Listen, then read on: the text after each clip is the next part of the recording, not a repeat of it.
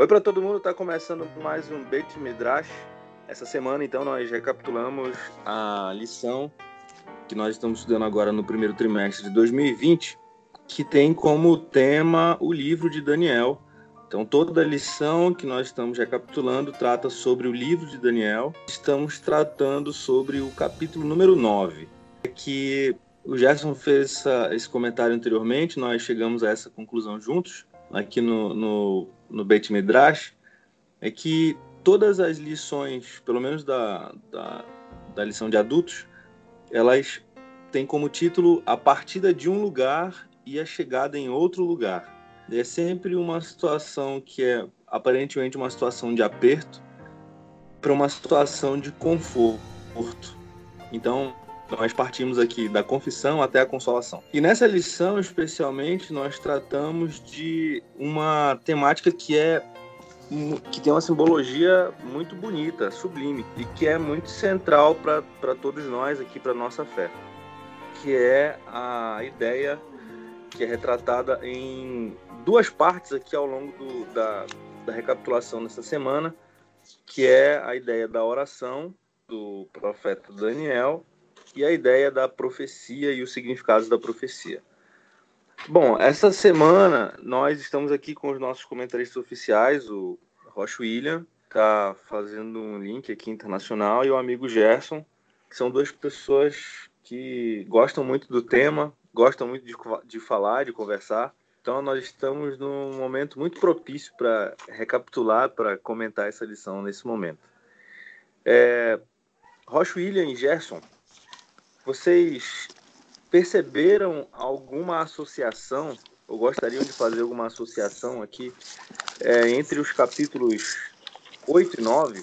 Porque o profeta faz uma oração pedindo para entender uma parte da, de uma visão, mas a, não, não existe nenhuma visão aqui no capítulo 9, né? Tem uma associação dos capítulos anteriores com esse capítulo?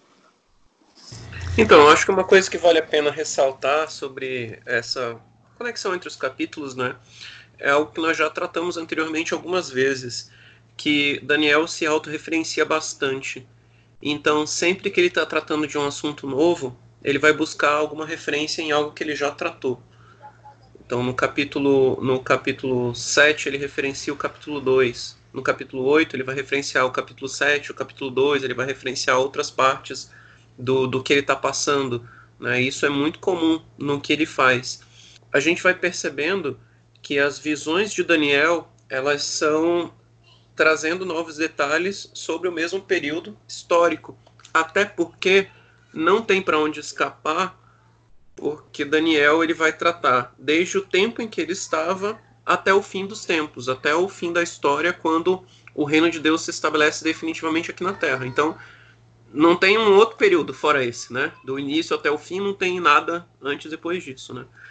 E daí que ah, todos os, os, os, comentários de Daniel são sempre ampliando alguma coisa a respeito de, de, de algo que faltou que ele tratasse, né? E aparentemente no capítulo 8 do livro de Daniel, o que nós percebemos é que quando há a, a exposição da visão, uma visão que trata de termos relativos ao dia da expiação, ao Yom Kippur, é, quando o anjo explica a visão, ele trata é, sobre as figuras do carneiro, do bode, do chifre, aquelas ações, mas ele não, não explica as 2.300 tardes e manhãs. Ele não especifica quando que começa esse período, quando termina. Só diz que é um período bastante longo de tempo. E aí isso deve ter deixado um pouco ele preocupado. Afinal de contas, é, é, Daniel, ele, ele era um. A gente já falou isso, né? Ele era uma das pessoas mais sábias da história. Então ele não era bobo de interpretar que 2.300 tardes e manhãs seriam só 2.300 dias, o que já é bastante coisa mas ele certamente interpretou que eram 2.300 anos. E isso deve ter trazido uma certa preocupação a ele, porque se eles já estavam há tanto tempo no cativeiro babilônico, Então, nesse ponto da história, Daniel tinha 85 anos, eu acho. E considerando que ele chegou à Babilônia com 15 para 16 anos, né? Então ele já tinha 85 anos, já, já, já havia passado bastante tempo. E. E, ou seja, o, ele, Ciro já estava. No... Batista diz que ele tinha 88 anos, aproximadamente, né? Pra... É, mas isso é porque considera com um, um, uma citação de Ellen White que ela fala que ele tinha 18 anos quando começou a servir em Babilônia. Só que ela tem um outro comentário que ela disse que quando ele chegou à Babilônia ele tinha 15 para 16 anos. Então os 18 anos é contados a partir daqueles depois dos três anos que eles começaram a assistir diante do rei, entendeu? Então quando nessa época ele tinha ele já tinha mais idade, né? É, ele perfeito. Tinha...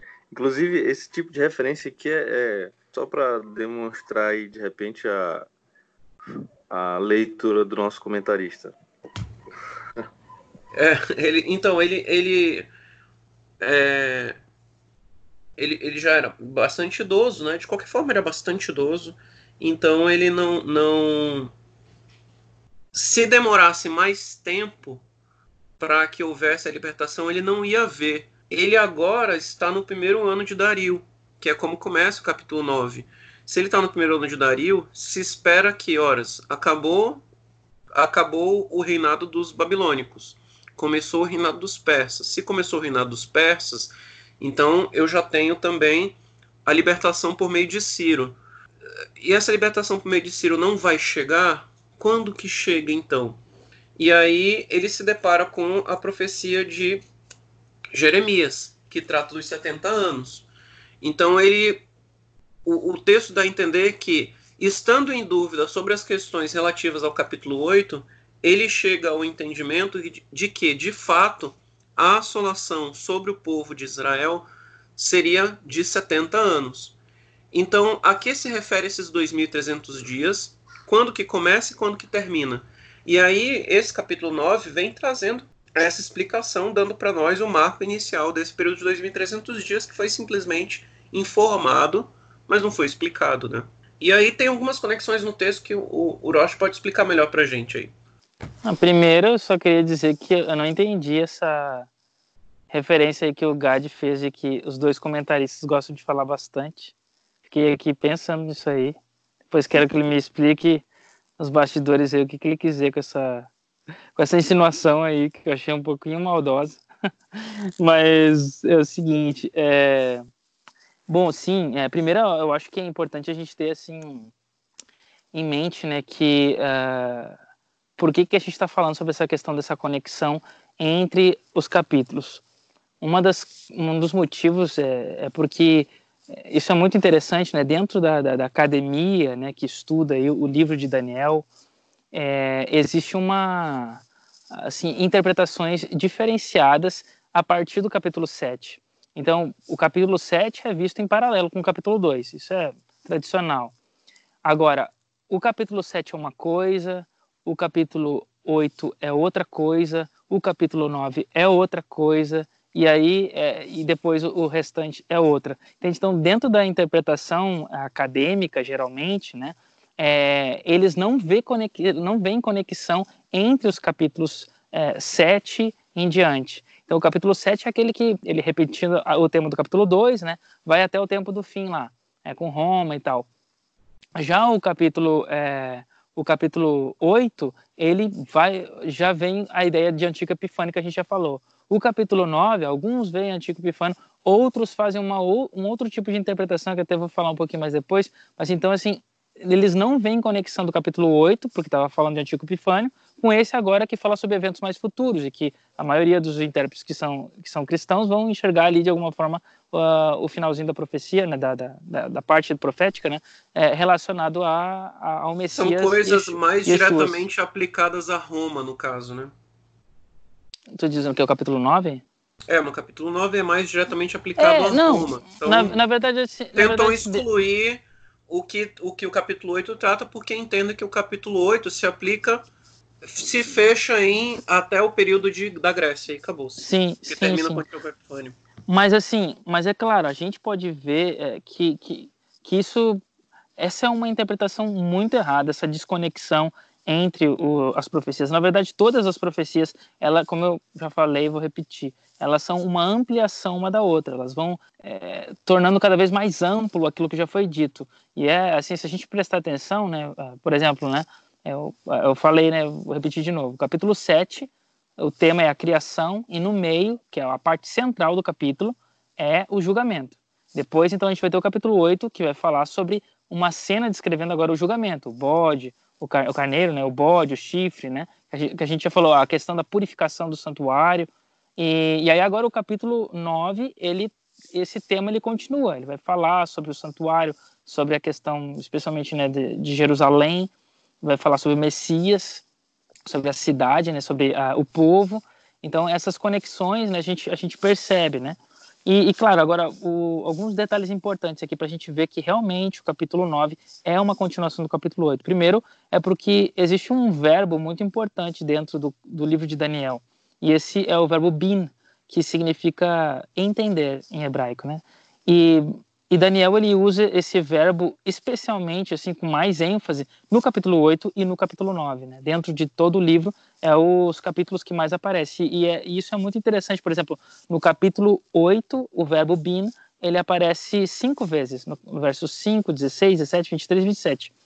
E o, no capítulo 9, o verbo aparece quatro vezes. E as, ve e, a, e as vezes né, que ele aparece também é significativo porque ele aparece dessas quatro vezes, ele aparece no versículo 2 e depois de novo somente no versículo 22 e o versículo 23. E isso é importante porque, ou seja, ele aparece no capítulo 9 no início e no fim do capítulo, né? Que ou da descrição do que do que o capítulo 9 está falando, né?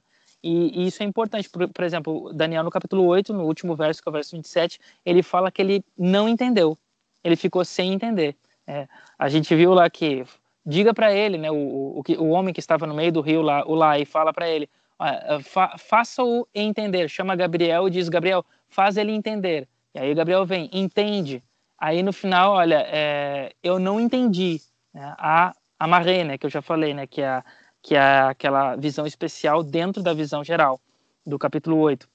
E agora o capítulo uh, 9, ele inicia falando, Daniel falando que ele entendeu através da leitura do profeta Jeremias, ele entendeu que né, o tempo lá de permanência na Babilônia de exílio era 70 anos. E aí é, ele vai fazer uma oração, e aí no final é, vem um anjo, que é Gabriel novamente, e aí o anjo fala para ele, olha, eu vou te fazer entender, então saiba e entende. A visão é assim. E aí é, ele vai vem dar a explicação. Então a gente vê essa conexão perfeita é, entre aquilo que não foi entendido e agora então ele tenta entender e aí ele faz uma oração, porque a oração dele mostra que ele, olha, será que eu entendi errado? Será que o senhor mudou de ideia, mudou de opinião? Então vem o anjo para dar a explicação. Olha, entende agora, Daniel. Por, por fim, né? Finalmente entenda o que, que aconteceu, qual é o significado daquela visão. Então há uma retomada de tema aqui. Segundo é essa expressão que eu já mencionei, e eu uh, e eu é, falo de novo, né, menciono de novo, que é a questão dessa maré e a razão, né? Então a gente tem essa conexão novamente porque é, a gente é, tem aqui no capítulo 8, né, ele, ele recebeu uma razão, ele recebeu uma visão, e dentro dessa visão ele, ele, vi, ele teve uma aparência ali que é uma, uma cena, né, que seria a maré, que é das 2.300 tardes e manhãs, e aí no versículo 26, é, ele fala né, que ele, ele entendeu a razão, mas ele ficou sem entender no versículo 27, amarrei. E pronto, acaba o capítulo. E aí agora, então, no versículo 23 do capítulo 9, a gente tem novamente, olha, eu vim te fazer entender, Gabriel fala para Daniel, amarrei. É, então, e é, e é, interessante, porque Daniel, ele até fala assim, né, no verso, verso anterior, ele diz assim, olha, e, e então eu vi o homem Gabriel que eu tinha visto na minha razão, é, que está se referindo a, a, a, princípio na minha razão, a primeira, ou seja, a anterior. A visão anterior. É, a visão anterior, e ele fala razão. E aí, então, quando Gabriel fala com ele, ele fala: Olha, olha Daniel, eu vim te fazer entender, amarrei.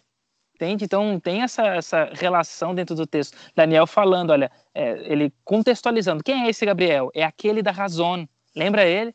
E esse é muito interessante porque o nome Gabriel no Tanar, nas, nas escrituras hebraicas, só ocorre uma, uma única, em um único livro, que é o livro de Daniel. E dentro do livro de Daniel, o nome Gabriel só aparece em dois capítulos. Uma vez no capítulo é, 8, né, no versículo 16, que é quando o homem né, de linho, vestido de linho lá chama Gabriel para explicar a visão para, para Daniel.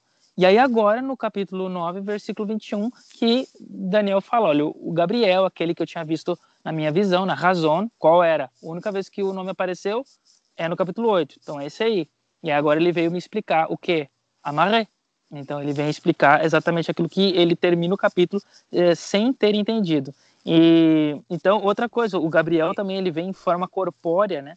É, ele não vem numa visão aqui, ele vem de uma forma corpórea, é, o que dá a entender que ele veio veio dar uma revelação profética, né, que geralmente é, é, acontece isso, né? Um, ser angelical aparece para dar uma, uma explicação, né? Inclusive a palavra anjo em hebraico malach é, significa é, mensageiro, né? Que pode ser usada não somente para seres é, angelicais ou celestiais, mas também é, seres humanos, né? Então são são mensageiros, né? Então ele veio dar uma mensagem, ele veio entregar uma explicação.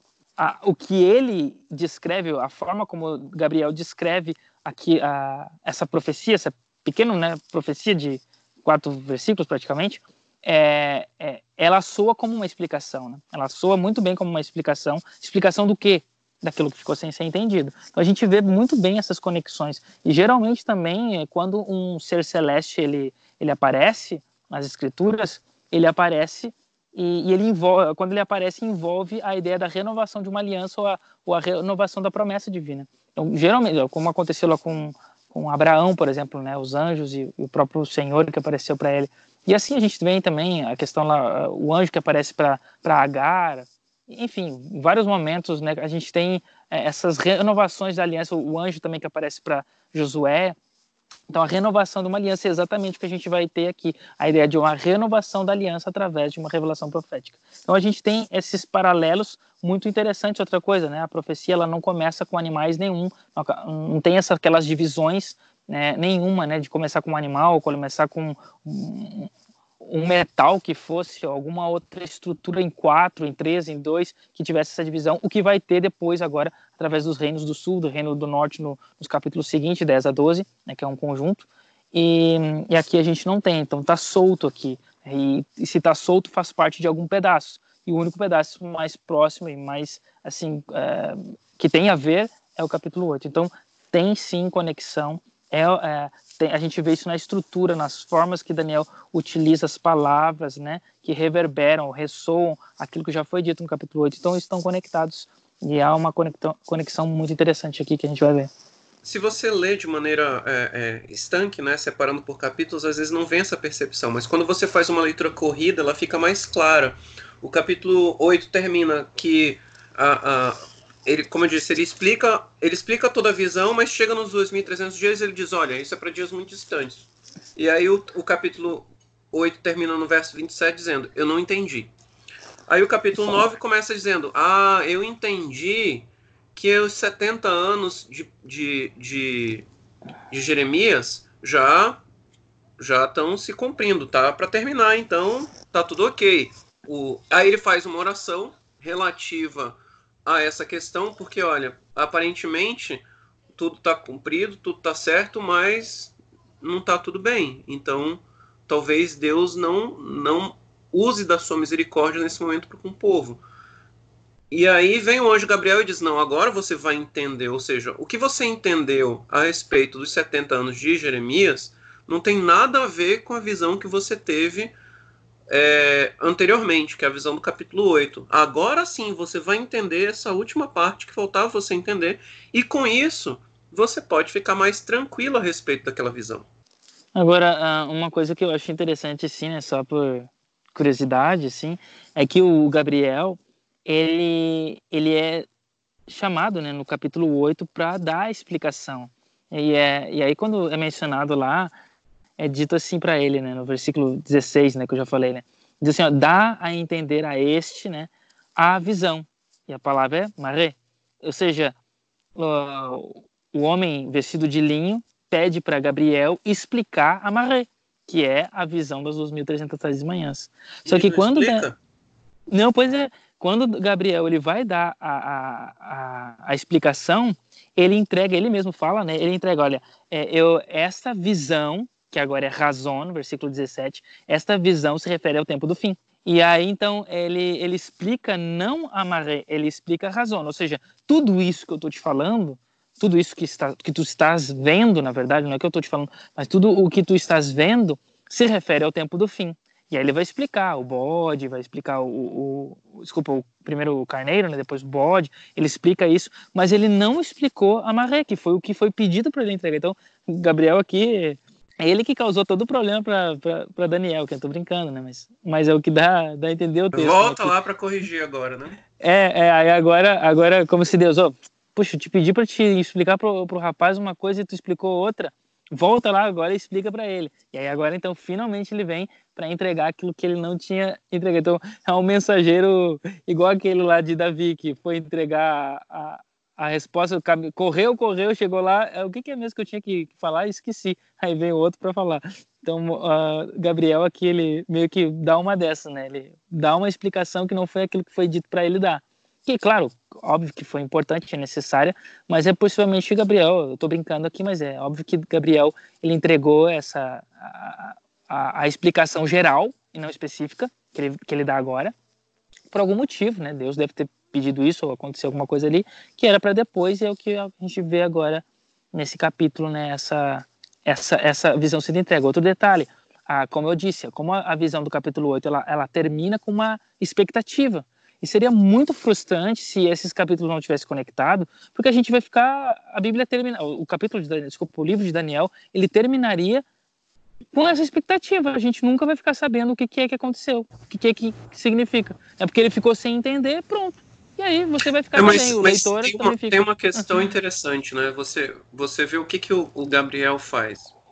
Ah, ele, ele precisava entender a maré, a, a visão, né? A, a maré, uhum. a visão a menor. E, e aí foi dada uma ordem para que ele viesse a entender.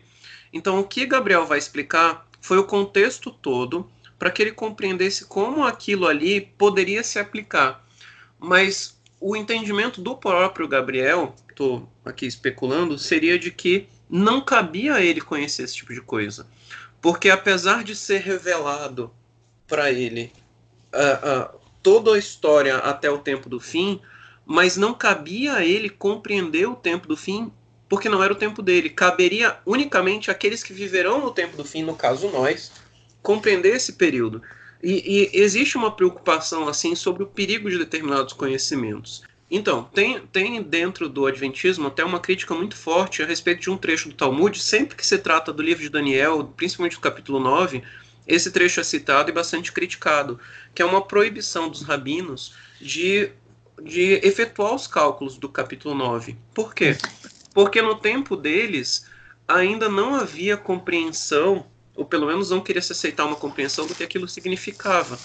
E, é, principalmente, existe o perigo de que quando você conhece determinados tempos, você não, você pode adotar uma, uma atitude ou de leniência se o tempo está distante, ou de, de, de se o tempo está próximo, aquela atitude desesperada que a gente viu, por exemplo, no período do, do, quando a gente chega no fim dessa profecia, que é 1844, naquela, naquela década de 1840, o pessoal agiu de maneira desesperada, vendendo tudo, fazendo tudo que tinha que fazer, corrigindo tudo na vida, porque Jesus vai voltar. Então, se Jesus vai voltar, tem que ajeitar logo as coisas, tem que fazer tudo correto, tem que garantir meu lugar no céu. Então, você se determinar, você determinar as suas ações única e exclusivamente por causa do tempo, isso também é perigoso.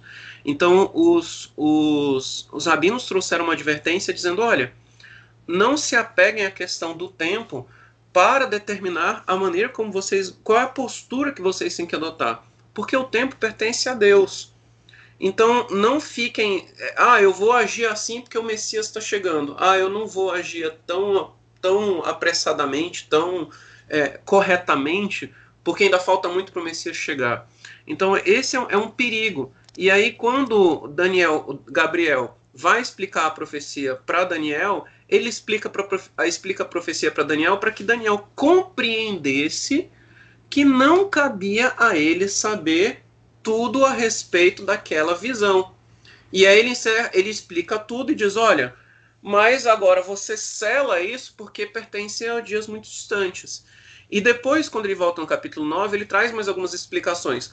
Mas lá no final do livro, no final do livro de Daniel, quando ele traz outras visões, ele também vai trazer a mesma advertência. Olha, esse livro vai ficar selado e o entendimento dele só vai chegar mesmo no fim dos dias. Então você, a respeito das datas, dos tempos, da interpretação toda, você não se preocupe. Mantenha, mantenha a maneira como você tem agido até hoje. E aí, os que viverem nos últimos dias é que vão chegar ao conhecimento desse livro a interpretação correta dele, e aí deles vai se cobrar uma postura de acordo com o tempo que eles estão vivendo. Agora, tu vê, é, que tu falaste aí em relação a essa profecia, assim, né, que fala, começa assim, né, mal, é, que, que, maldito, né, que sequem os seus ossos de todos aqueles que calculam é, a data da chegada do Messias, né, através do livro de Daniel, obviamente, capítulo 9, né, espe especificamente. Mas é, o pessoal para aí, né? O pessoal não continua lendo o restante, né? O motivo do, dessa maldição não é uma maldição para que não se estude o livro como geralmente se fala, né? Ao contrário, é porque no decorrer da história o livro foi tão estudado e muitas interpretações foram dadas e errôneas como essa que tu falaste em relação aos próprios ao movimento millerista, né?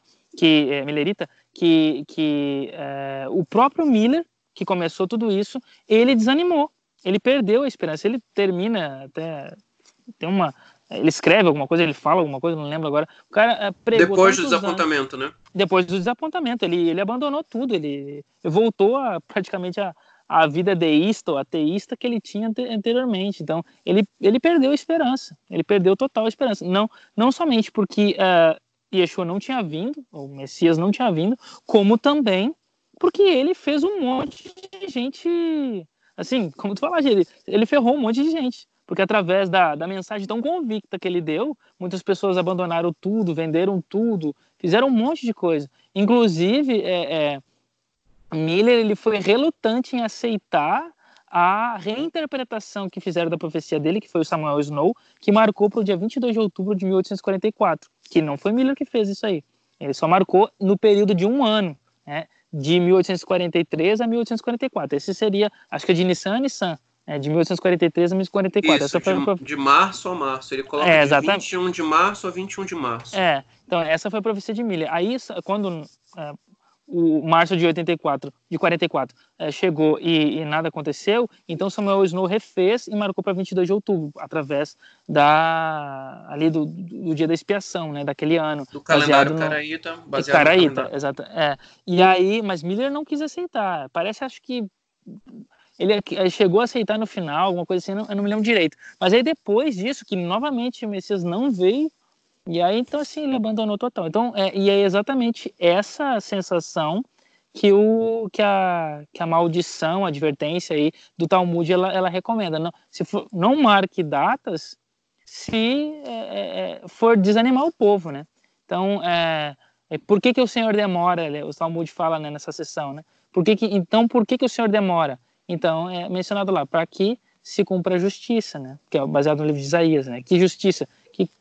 Deus tem o tempo dele. Então, enquanto o tempo está passando e, e, e, ele ainda não retornou, muito mais pessoas estão sendo é, salvas, estão tendo oportunidade de se conectarem com Deus, descobrirem a Deus e estarem conectadas com eles e assim fazerem parte do, do Olam Rabá, né, que é o mundo celestial. Mas Tanto é isso. Que a agora... maneira como se trata os 13 princípios agora, o princípio, os três princípios da fé judaica como estabelecidos por Maimônides. O princípio do Mashiach diz que eu acredito com grande com firmeza, né? Uhum. Bem, eu acredito na vinda do Mashiach e ainda que ele tarde, eu o esperarei. Então esse uhum. é o uhum. sentido. Você não deve Sim. se prender à, à questão do tempo. O tempo deve trazer para você maior esperança, né? Não sei, a gente já tem feito isso, mas a minha minha sugestão para que a gente é, entenda esse capítulo é o que a gente chama né, de close reading é, dentro da, da teologia, que é uma leitura atentiva, porque o, o, o, livro de Daniel em si, o, o autor Daniel, se é ele né, que escreveu tudo isso, né, que eu creio que sim, é, ele é muito detalhista, assim, em palavras, como eu já mencionei aí a questão do, por exemplo, do verbo, as conexão, conexões entre os verbos, entre os capítulos, através de palavras, a, a repetição que ele faz de termos é, de outros livros e que é exatamente para nos levar para esses livros, né, para nos pra dar uma referência do que, que ele está querendo dizer. Então a gente tem que prestar atenção nos detalhes. E obviamente que a língua hebraica, nos, uh, que é a língua original do, do escritor, ela nos ajuda muito a, a perceber isso, né? E aí então a gente pode. É, isso não é de se estranhar, considerando que Daniel era um erudito, né? Em sim. muitas ciências. Não, então, sim, sim. Eu imagino que ele deveria ser erudito, certamente, na filosofia e na jurisprudência judaica, a despeito de ele ter estudado na Babilônia, né?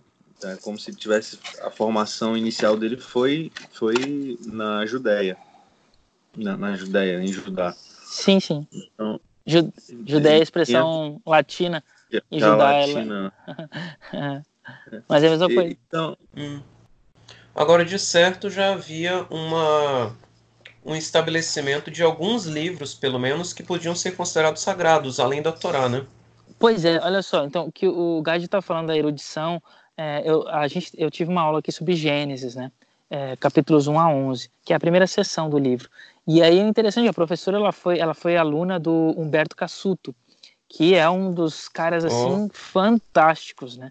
assim, é, eu, já, eu, já, li os dois deles já, a primeira parte do livro de Gênesis e o, e o livro de Êxodo, que é, não, é, só que eu só li até metade também, até o capítulo 15, que foi o, o que foi exigido. Assim, só que é muito incrível esse cara, a forma como ele conseguiu prestar atenção nos detalhezinhos que tem no texto de secar o texto. E quando a gente vai estudar o livro de, de, de Gênesis, e essa primeira parte que é, que é os primeiros três capítulos ali, é genial, principalmente o primeiro capítulo de Gênesis, é genial a forma, os detalhes que tem ali. E quando a professora estava explicando isso, é, o, os alunos em geral ali ficaram assim de boca aberta, literalmente assim, e falando na sala de aula, né?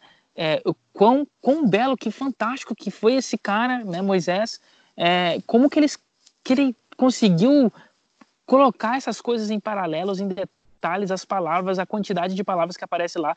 E a a gente vê que Daniel ele é um segundo Moisés nessa, nesse quesito assim de genialidade literária, porque o cara é um gênio. A forma, o que ele escreve, a, a, a, as aliterações, os, as para, paronomásias, né? Então é muito legal a gente prestar atenção.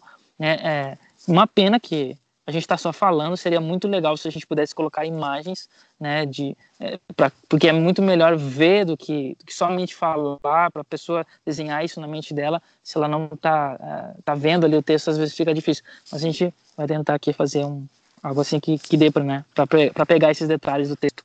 Em relação ao capítulo 9, então, o primeiro verso, já os versos iniciais, para a gente definir né, o, o que, que a gente pode entender aqui com essa primeira menção de Daniel já ele começa, né? Ele estrutura o, o livro dele através cronologicamente, né? É, não na, no, na sequência cronológica, mas através de datas, né? Ele então começa falando, né, que ele estava no primeiro ano de Dario, né, a gente já falou sobre isso no capítulo 6, que seria Ciro, então é o primeiro ano de Ciro, primeiro ano de Dario, mesma coisa. Então é o ano de 538, isso é um consenso geral entre os intérpretes, é seria o ano 538, 39, 38, né? É, diminuindo aí, 39, 38 é o, é o ano judaico, né? Lembrando que é metade, metade praticamente de, de cada ano. E a importância desse, dessa menção é porque é chegado o tempo da promessa. Então, a, o contexto do, do, do capítulo ele vai é, suplicar para que Deus cumpra a promessa. Que promessa? Aquilo que ele leu no livro do profeta Jeremias, que são só 70 anos. Então, a, a a promessa que Deus deu para Jeremias, de qual é o tempo que o povo vai ficar, ó, está para se cumprir, está na véspera. Então, e aí, só que eu, o que eu li no capítulo, uh, o que eu, na verdade, o que eu li, não, o que eu li, né, mas Daniel, o que ele viu, viu no, no capítulo 8, é, não faz sentido. Será que essa promessa não vai ser cumprida? Então, o que, que é que vai acontecer? Então, é, ele está tentando descobrir aqui E o interessante é que as profecias de Jeremias que ele leu, que possivelmente Jeremias capítulo 25, Jeremias capítulo 29 também, que fala das 70, dos 70 anos, essas profecias, o livro de Jeremias, na verdade, é, especialmente essas profecias, o próprio capítulo 29, versículo, é, não, 25, o capítulo 25 de Jeremias, verso 1, fala quando que Jeremias entregou essa profecia, que vai falar sobre 70 anos. E isso aconteceu no ano 605, que nos leva de volta para o capítulo 1 de Daniel, que foi quando Nabucodonosor invadiu Jerusalém, ele tomou os, os cativos né, de, de, de Judá e também ah, os utensílios do templo. Então, tudo isso aconteceu no ano 605 e foi quando a profecia foi entregue. Quando que começa 70 anos? Então, ah, uma interpretação meio que começariam no ano 605 por esses fatores, né? Porque é quando é, os primeiros cativos né, são levados, a primeira invasão acontece, é, a profecia que foi entregue né, de Jeremias que foi entregue nessa nesse ano e é, o final disso seria exatamente, né, quando Ciro ele entrega o decreto para o povo sair, que acontece em 538, que, ou seja, nesse ano que Daniel está escrevendo, quer dizer, não está escrevendo, se estava escrevendo esse ano, mas mas que ele é, destaca a profecia quando ela aconteceu, né, foi nesse ano. E agora, claro, a única questão assim que alguns divergem dessa data é o fato de que de 605 a 538 a gente não tem 70 anos, a gente tem 68 anos. E, é, aí, aí, você tem algumas ah. posições sobre quando que começa os 600, os 70 anos, né? Que é, era o que a gente estava discutindo antes no, Sim, pode, nos bastidores, pode falar, né? Fala, não, é que então, tem algumas pessoas que defendem é, diferentes datas para a contagem dessa profecia. Tem pessoas que defendem a contagem a partir do ano 605, que aí seria o, o, o ano do capítulo 1 de Daniel. Outras pessoas defendem que seria do ano 609 que teria sido o ano em que Nabucodonosor dominou sobre. Nabucodonosor não, aliás, o, os babilônicos, né? Eles. Pai dele, principalmente. É, o pai dele, né? Que, bem, o, o, o reino era, era um reino dos assírios. Uhum. E aí os assírios, dentre eles, fazia parte Babilônia. Só que a capital não era Babilônia, era Nínive, né? E Sim. aí, quando, em 609, o, Babilônia toma o domínio daquele, daquele reino, ele passa a ser a principal potência. Então não é mais o, o, o centro não é mais Nínive, agora passa a ser Babilônia. E aí os, os povos que antes estavam sob o domínio dos assírios passam ao domínio de Babilônia e depois Babilônia, Babilônia vai procurar a conquista de outros povos. Isso em 609. E aí essa seria a data inicial para algumas pessoas. Tem alguns grupos que defendem isso. E tem mais uma outra data, né? Inclusive, a, a, aqueles que. O, o, pessoal que escreveu aquele livro que nós já recomendamos aqui sobre uh, a astronomia, a glória do, Adventismo, a astronomia e a glória do Adventismo, eles defendem essa data, né? Uhum. E tem uma outra data que também é, é, às vezes utilizada, que é a data de, de retroceder a data de reconstrução de, hum. do, do Templo de Jerusalém. Tanto que o, a tradição judaica ela vai utilizar essa data, só que essa data ela é bastante problemática, porque ela cria uma série de problemas. Eles vão, eles vão utilizar essa data, é, incluindo nos 70 anos de Jeremias, aliás, incluindo os 70 anos de Jeremias na profecia de Daniel, para dizer que entre a reconstrução do templo e a sua destruição houve 420 anos, que somado aos 70 dá 490 do, do livro de Daniel. Só que é, entre a reconstrução do templo e a sua destruição não tem 420 anos. Tem uns anos. Existem, existe no calendário judaico um, um, uns anos perdidos aí, digamos assim. Eu estava até lendo um artigo sobre isso, os anos perdidos do calendário judaico. Porque é, entre, entre o ano da reconstrução e o ano 70, que foi quando ele foi destruído, tem aí mais de 500 anos. Só que eles colocam como sendo 420 para encaixar a profecia de Daniel, como se a profecia de Daniel dissesse respeito à destruição do templo no ano 70. E aí, para colocar, encaixar tudo isso, eles colocam a profecia terminando com 70 anos na reconstrução do templo. Então, retrocedendo disso 70 anos, você tem o início da, do cativeiro, né, da assolação tratada por Jeremias. Então, até hoje tem algumas discussões a respeito de quantos, de quando começa e quando terminam esses 70 anos do, do, livro, de, do livro de Jeremias. Então, no tempo de Daniel também deveria ter algumas discussões, e é por isso que é, ele passou desde o início do capítulo, desde o fim do capítulo 8 até o capítulo 9, tem um intervalo aí, acho que são 13 anos, não são? 12. 12 anos. Então ele passou uhum. esses 12 anos estudando aí, e é por isso que ele não chegou assim, ah, tá aqui a profecia. Porque pela maneira como, como tá escrito, né, parece assim, ah, eu li no profeta Jeremias isso, como se ele nunca tivesse lido Jeremias, mas não é bem isso que ele está tratando. É que quando que se aplica essa questão de Jeremias é que ele veio a entender só 12 anos depois. Sim, então é, é, é parece, né, que Daniel ele de alguma forma ele estava assim preocupado que essa profecia de Jeremias ela não fosse se cumprir por conta do é, do pecado do povo, né? É como se o pecado é, se tornou tão ofensivo para Deus que Deus, olha, ele entregou de novo uma é, uma profecia agora para mim, não para Jeremias, mas para mim, e ele mudou de ideia, de 70 ele passou para 2.300. É, e só para reforçar para quem está ouvindo a gente, né, a gente já discutiu isso antes, mas nós vamos estabelecer como marco inicial nesse no, nessa nossa discussão o ano 605. Sim. E um 600, o, o ano 605 como sendo incluso, ou seja, nesse tempo em que nós estamos agora em Daniel 9, nós estamos no 68 ano da profecia de Jeremias. Então faltam só mais dois anos para que ela se conclua e o povo possa retornar. E aí vem essa urgência da oração de Daniel, né? Ué, mas faltam só dois anos ou faltam mais 2.300 aí? Sim, sim. Então, é, essa é uma questão importante, né, da, da, de, ali de, do que ele estudou, né, do que ele pesquisou, Agora, assim, se ah, que é o que alguns clamam, né, como o livro aí que tu falaste, é, ah, a profecia não completou de 605 a 538 não completa 70 exatamente. Mas isso é, eu não sei, para mim eu vejo isso como irrelevante, porque a relevância é, de qualquer forma, Deus deu uma profecia, a profecia foi cumprida. Se ela foi dada de forma antecipada, como dizem os rabinos, né? Porque assim, não é todos, não é todos a, a, a, os ramos judaicos que interpretam essa forma, essa última que tu falaste aí.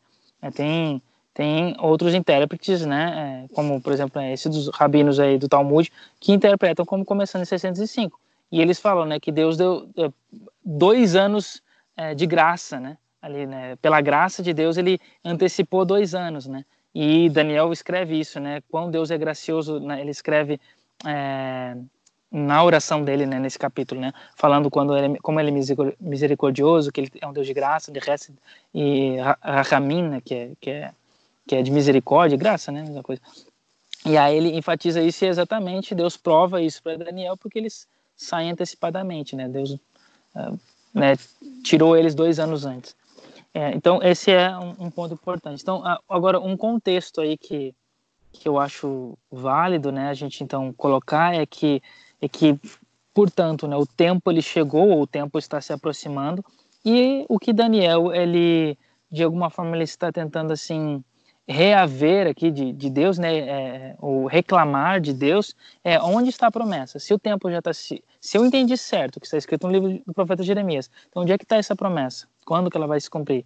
Ou é, o que ele pergunta é: será que o Senhor mudou de ideia? E é por isso que ele escreve essa oração tão bonita, né, e grande, né? Que é: será que Deus mudou de ideia? Será que a minha oração poderia, quem sabe, interceder pelo meu povo e Deus mudar tudo aquilo que ele que ele é, falou, né? Né, que, se é que eu entendi certo, essas 2.300 tardes e manhãs se referem a 2.300 anos que o santuário né, estaria destruído, seria profanado, porque essa era a situação do santuário na época de Daniel. Então, a gente tem uma estrutura aqui dentro do, do capítulo que eu acho que é importante a gente tentar visualizar, né, já que não tem uma imagem para isso, mas a gente tem uma, a seguinte estrutura. A gente tem uma introdução, a oração e então uma explicação. Né? Essa, essa seria uma divisão básica aí do, do capítulo, né? Então, a, a, introdução é os versos 1 a 3, a oração, o conteúdo da oração, que é a maior parte é os versos 4 a 19, e a explicação é os versos 20 a 27. A gente pode é, destacar né, que, a, que, a gente, que esses versos 20 a 27 eles têm uma introdução também, que é os versos 20 a 23, e a explicação em si, o conteúdo bruto, que é os versículos 24 ao 27, né, que são esses versos aí. E o mais legal é que se a gente prestar atenção, a gente nessas três partes, né? Então o capítulo é dividido em três partes: uma introdução, uma oração e uma conclusão. E a conclusão é a explicação aí da daquilo que foi dito no capítulo 8, né? O, o legal é que a introdução ela começa falando sobre o tempo, que é 70 anos. Eu entendi, né? Que são 70 anos. Então a preocupação de Daniel é sobre o tempo. E a explicação é sobre o tempo. 70 semanas são determinadas sobre o teu povo. Então, a mesma forma como começou é a forma como termina. A gente chama isso de inclusio, quando a forma que, que da introdução ela se complementa com a, com a conclusão, né? E, e essas, claro que as expressões aqui são diferentes, geralmente é com a mesma expressão, o inclusio, mas aqui as expressões elas são similares, né? Que ele fala 70 anos e depois 70 semanas. Da semana 70, né? É até o oposto né? em hebraico, né? E, e, o conteúdo ali que da oração em si. E o detalhe que é o mais importante é que a oração a gente tem que ter muito bem isso na nossa mente, é que a oração ela tem um destaque entre duas palavras, que é a palavra am, povo, e a palavra ir, que é a palavra cidade em hebraico. Então, o objetivo da oração de Daniel, ele estava preocupado com o pecado do povo e com a cidade templo, onde estava o templo destruído, né, destruída, cidade e templo destruídos aqui, né? Então ele, é, esse é o conteúdo. Então ele começa, ele vai, né? Primeiro ele louva, a gente poderia dividir a oração em vários detalhes, né? Mas ele, ele, ele louva a Deus ali, ele, ele, ele expõe, ele confessa, né? O pecado, né? E depois ele pede, né? No final, né, para que Deus mude de ideia. Né? E, e nesse, é, nessa construção dele, inclusive o versículo 19 é o verso que termina, inclusive, uh, ele resumindo tudo que ele falou na oração.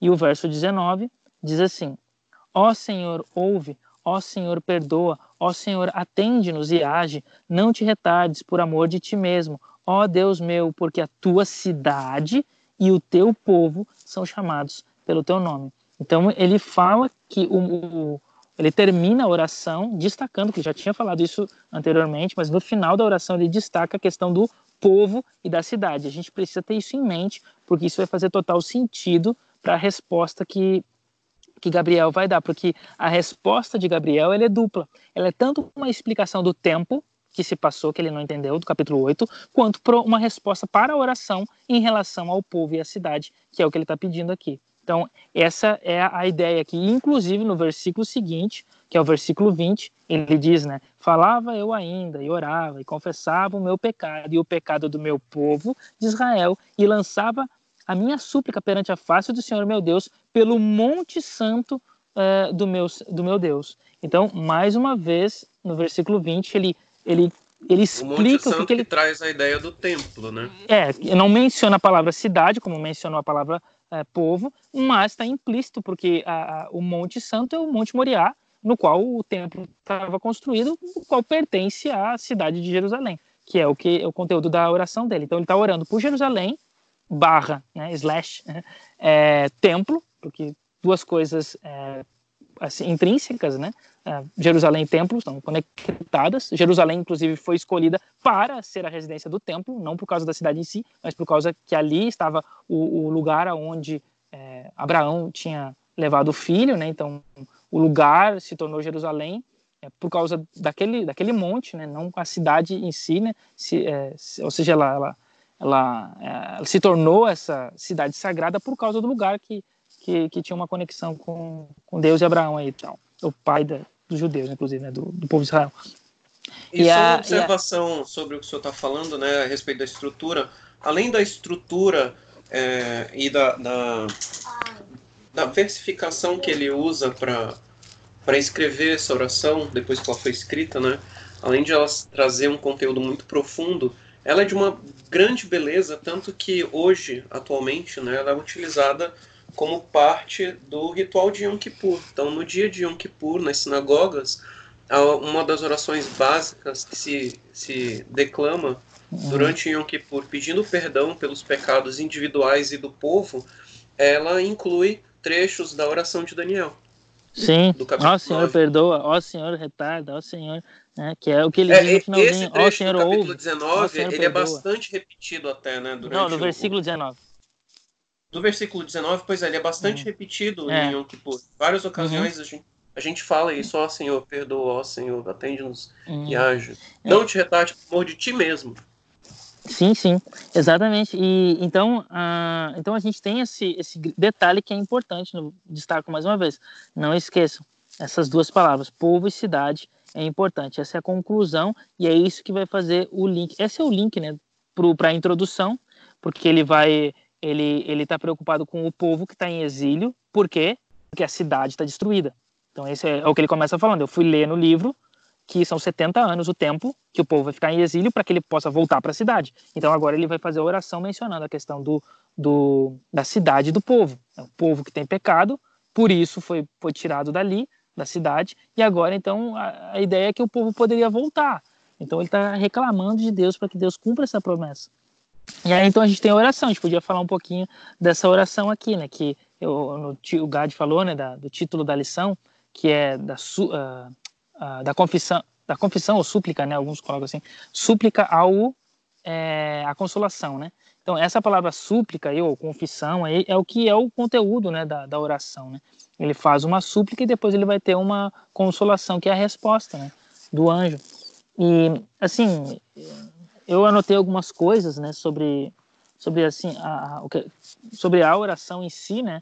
Não vou falar muita coisa, já falei aí o mais importante, que é a, a preocupação dele em relação ao povo que, que permanece no exílio. É por isso, então, que ele vai falar sobre o pecado do povo. Né? Ele usa, inclusive, as, as três palavras né, geralmente utilizadas para se referir ao pecado, que é tanto ele usa os verbos, né? As palavras, os substantivos vão ser usados pelo anjo depois mas são é o verbo é, rat, oh, desculpa é o verbo ratar né? Vou usar os verbos aqui. O verbo ratar que é o verbo pecar né? No sentido de errar o alvo. Uh, o verbo pachá que é que é o verbo seria fazer algo ruim né? Que é o saberia agora como é que traduzir isso mas é a ideia de maldade né? A ideia de, de ser mal né? E o verbo um, avá que é o verbo que significa que, dá, que traz né? Avon né que é a iniquidade, né? Cometer iniquidade, ser ímpio, né? Ser ser é, ser iníquo, né? Então esses ele menciona esses esses verbos, né? É, reclamando que o povo fez isso, que o povo é assim e, e, ele falando de si mesmo, né? Ele se inclui, inclusive, né? Então nós somos assim, nós fizemos isso e aí nossa cidade está destruída, o lugar do teu monte, do teu santo templo uh, sagrado, né? Santo. Ele menciona essa expressão Kodesh e, e assim eu colocaria assim, né, de um, um, esboço, de um tipo de um silogismo que ele utiliza, é, meio que usando a lógica aqui, né, a dedução, é, um silogismo que ele utiliza dentro da construção da oração dele, que seria mais ou menos assim, a premissa A é que a cidade-templo, ela está destruída, a premissa B, que seria o povo, por causa do pecado, está exilado, então, logo, né, a premissa C, como que a gente vai espiar o pecado do povo se a cidade não existe. Então, primeiro, né? Então, se eu tenho um templo destruído, cidade templo destruído. Segundo, eu tenho um povo que, que por causa do pecado está exilado. Então, como é que a premissa é então não tem salvação alguma? Como que a gente vai pedir perdão pelos nossos pecados se o nosso templo está destruído? Então, essa é a grande reclamação dele ali. A única forma de a gente receber perdão é pela misericórdia divina. Se o Senhor for misericordioso conosco, a gente vai sair daqui, vamos reconstruir para fazer melhor que a gente não fez no passado. Mas se a gente permanecer aqui por mais tempo, então o senhor não ganha nada com isso, a gente morre aqui, né? E, e, e pronto, o seu nome vai ser envergonhado, que é o que ele, que ele menciona, né? É, é motivo de deboche para as outras nações. Ele fala isso lá. E, e aí então essa é a reclamação dele. Eu achei assim, eu coloquei nessas, nessas formas aqui, e eu achei assim, interessante a, a forma como ele dialoga com Deus, né? Estão jogando na lógica aqui, né? E aí então veio o clamor por misericórdia, pelo perdão, né? Essa é a súplica dele para restaurar Jerusalém e o santuário, a fim de que nós possamos voltar para lá, recomeçar de novo, obedecer teus mandamentos e assim receber o perdão. E aí então vem a resposta divina para isso tudo, né? Eu estava pensando então, aqui na, falar, na associação que existe é, entre Daniel e o povo, porque tem um momento que ele, ele se inclui, né, dentro dos pecados do povo. E aí eu, o papel da oração intercessória. É, eu não lembro mais a, como é que tá a pronúncia intercessória ou intercessora. Bom, enfim. Aí a, a eu acho De que é uma... o professor dele é intercessória, né? Ah, tá. Então pronto. É. Eu acho que tanto faz. é, tanto faz. Mas tá, vai. É. É, é, muito importante. Inclusive, o professor Jacques Ducan cita essa como a maior oração de Daniel, né? Como se fosse. Dentro do livro Daniel, né? É isso, é, exatamente. Que é, aí tem um significado, isso, né? Um significado especialmente literário para nós.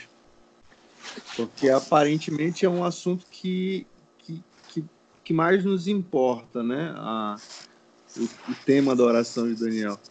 E aí ele faz aqueles elementos que nós encontramos na, na todas as orações judaicas, que é inicialmente é, louva o nome de Deus e aí em seguida é, faz os agradecimentos e aí faz as súplicas depois, né? Essa estrutura ela segue toda a oração judaica.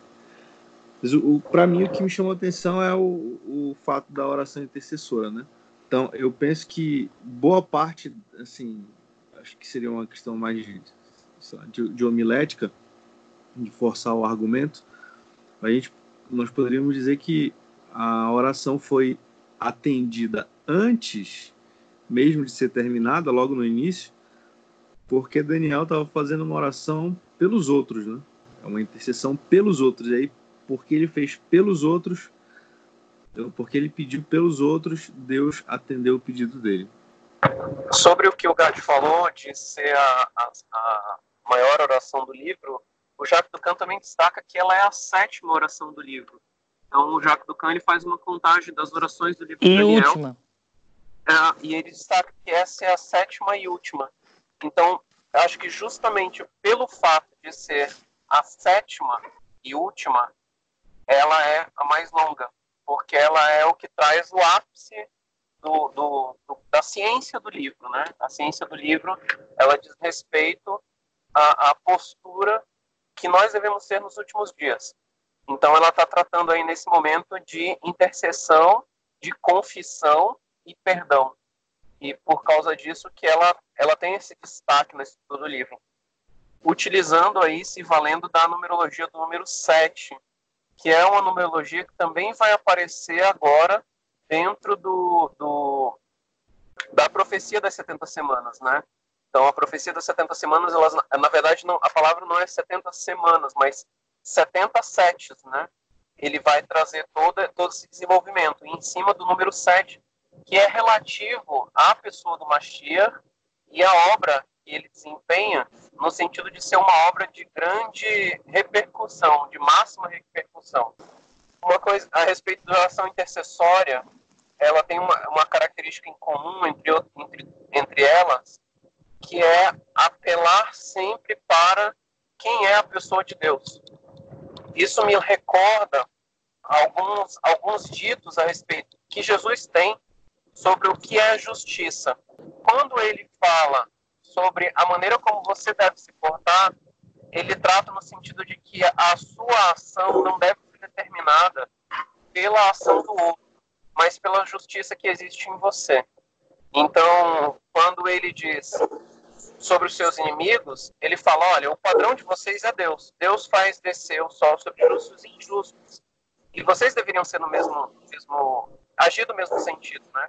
Eu acho que foi até uma, uma das meditações dessa semana, tratou sobre aquele verso de Shaul, ele diz que nós não devemos pagar o mal com o mal, mas pagar o mal com o bem.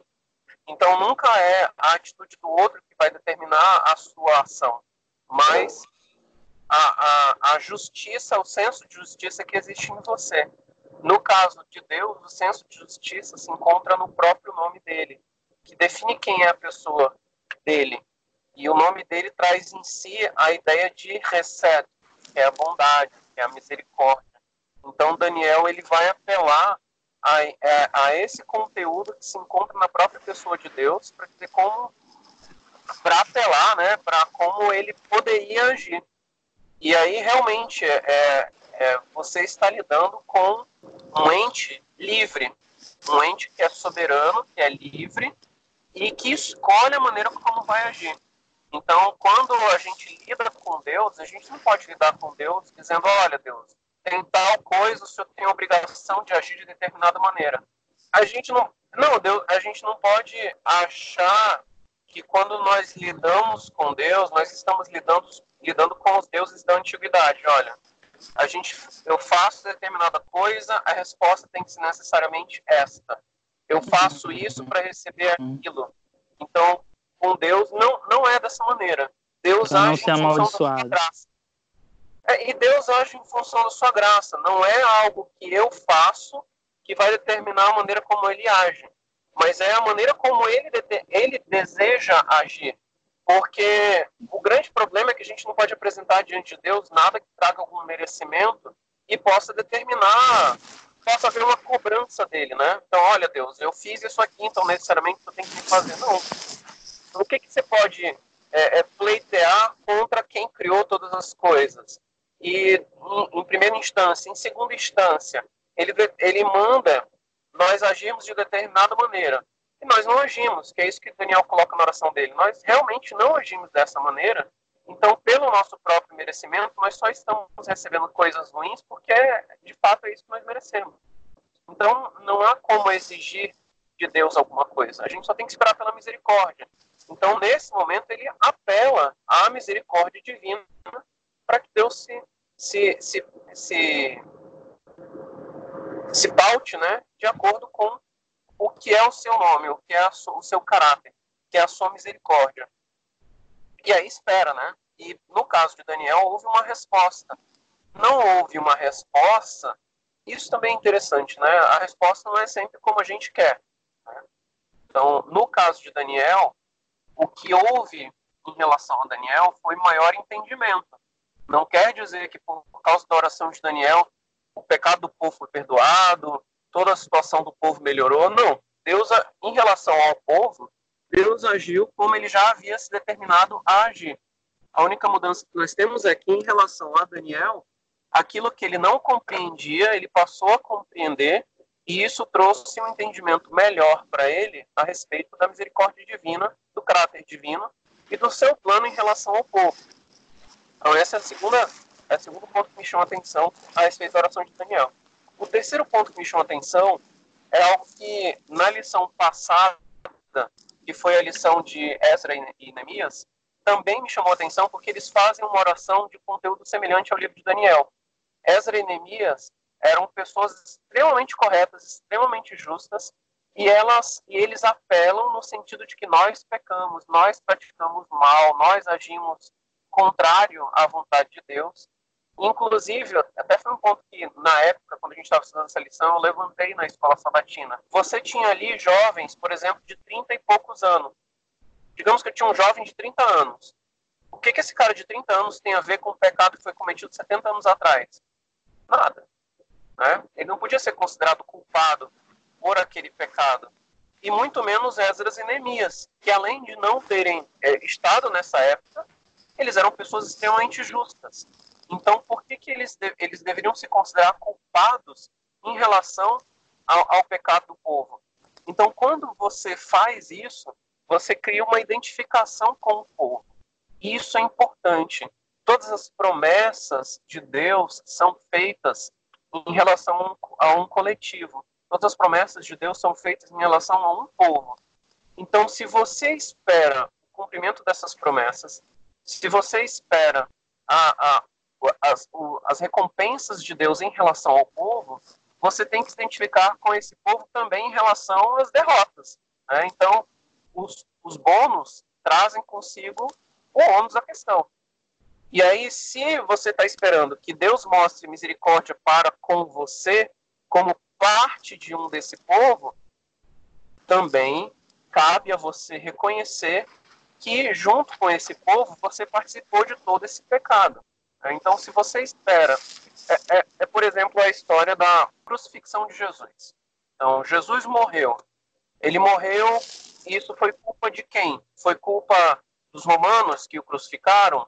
foi culpa dos judeus que levaram ele para ser julgado e, e, e, e, o condenaram? Foi culpa de Pilatos que não quis é, inocentá-lo? Foi culpa de Judas que o entregou? Foi culpa de quem? Né? Foi culpa minha.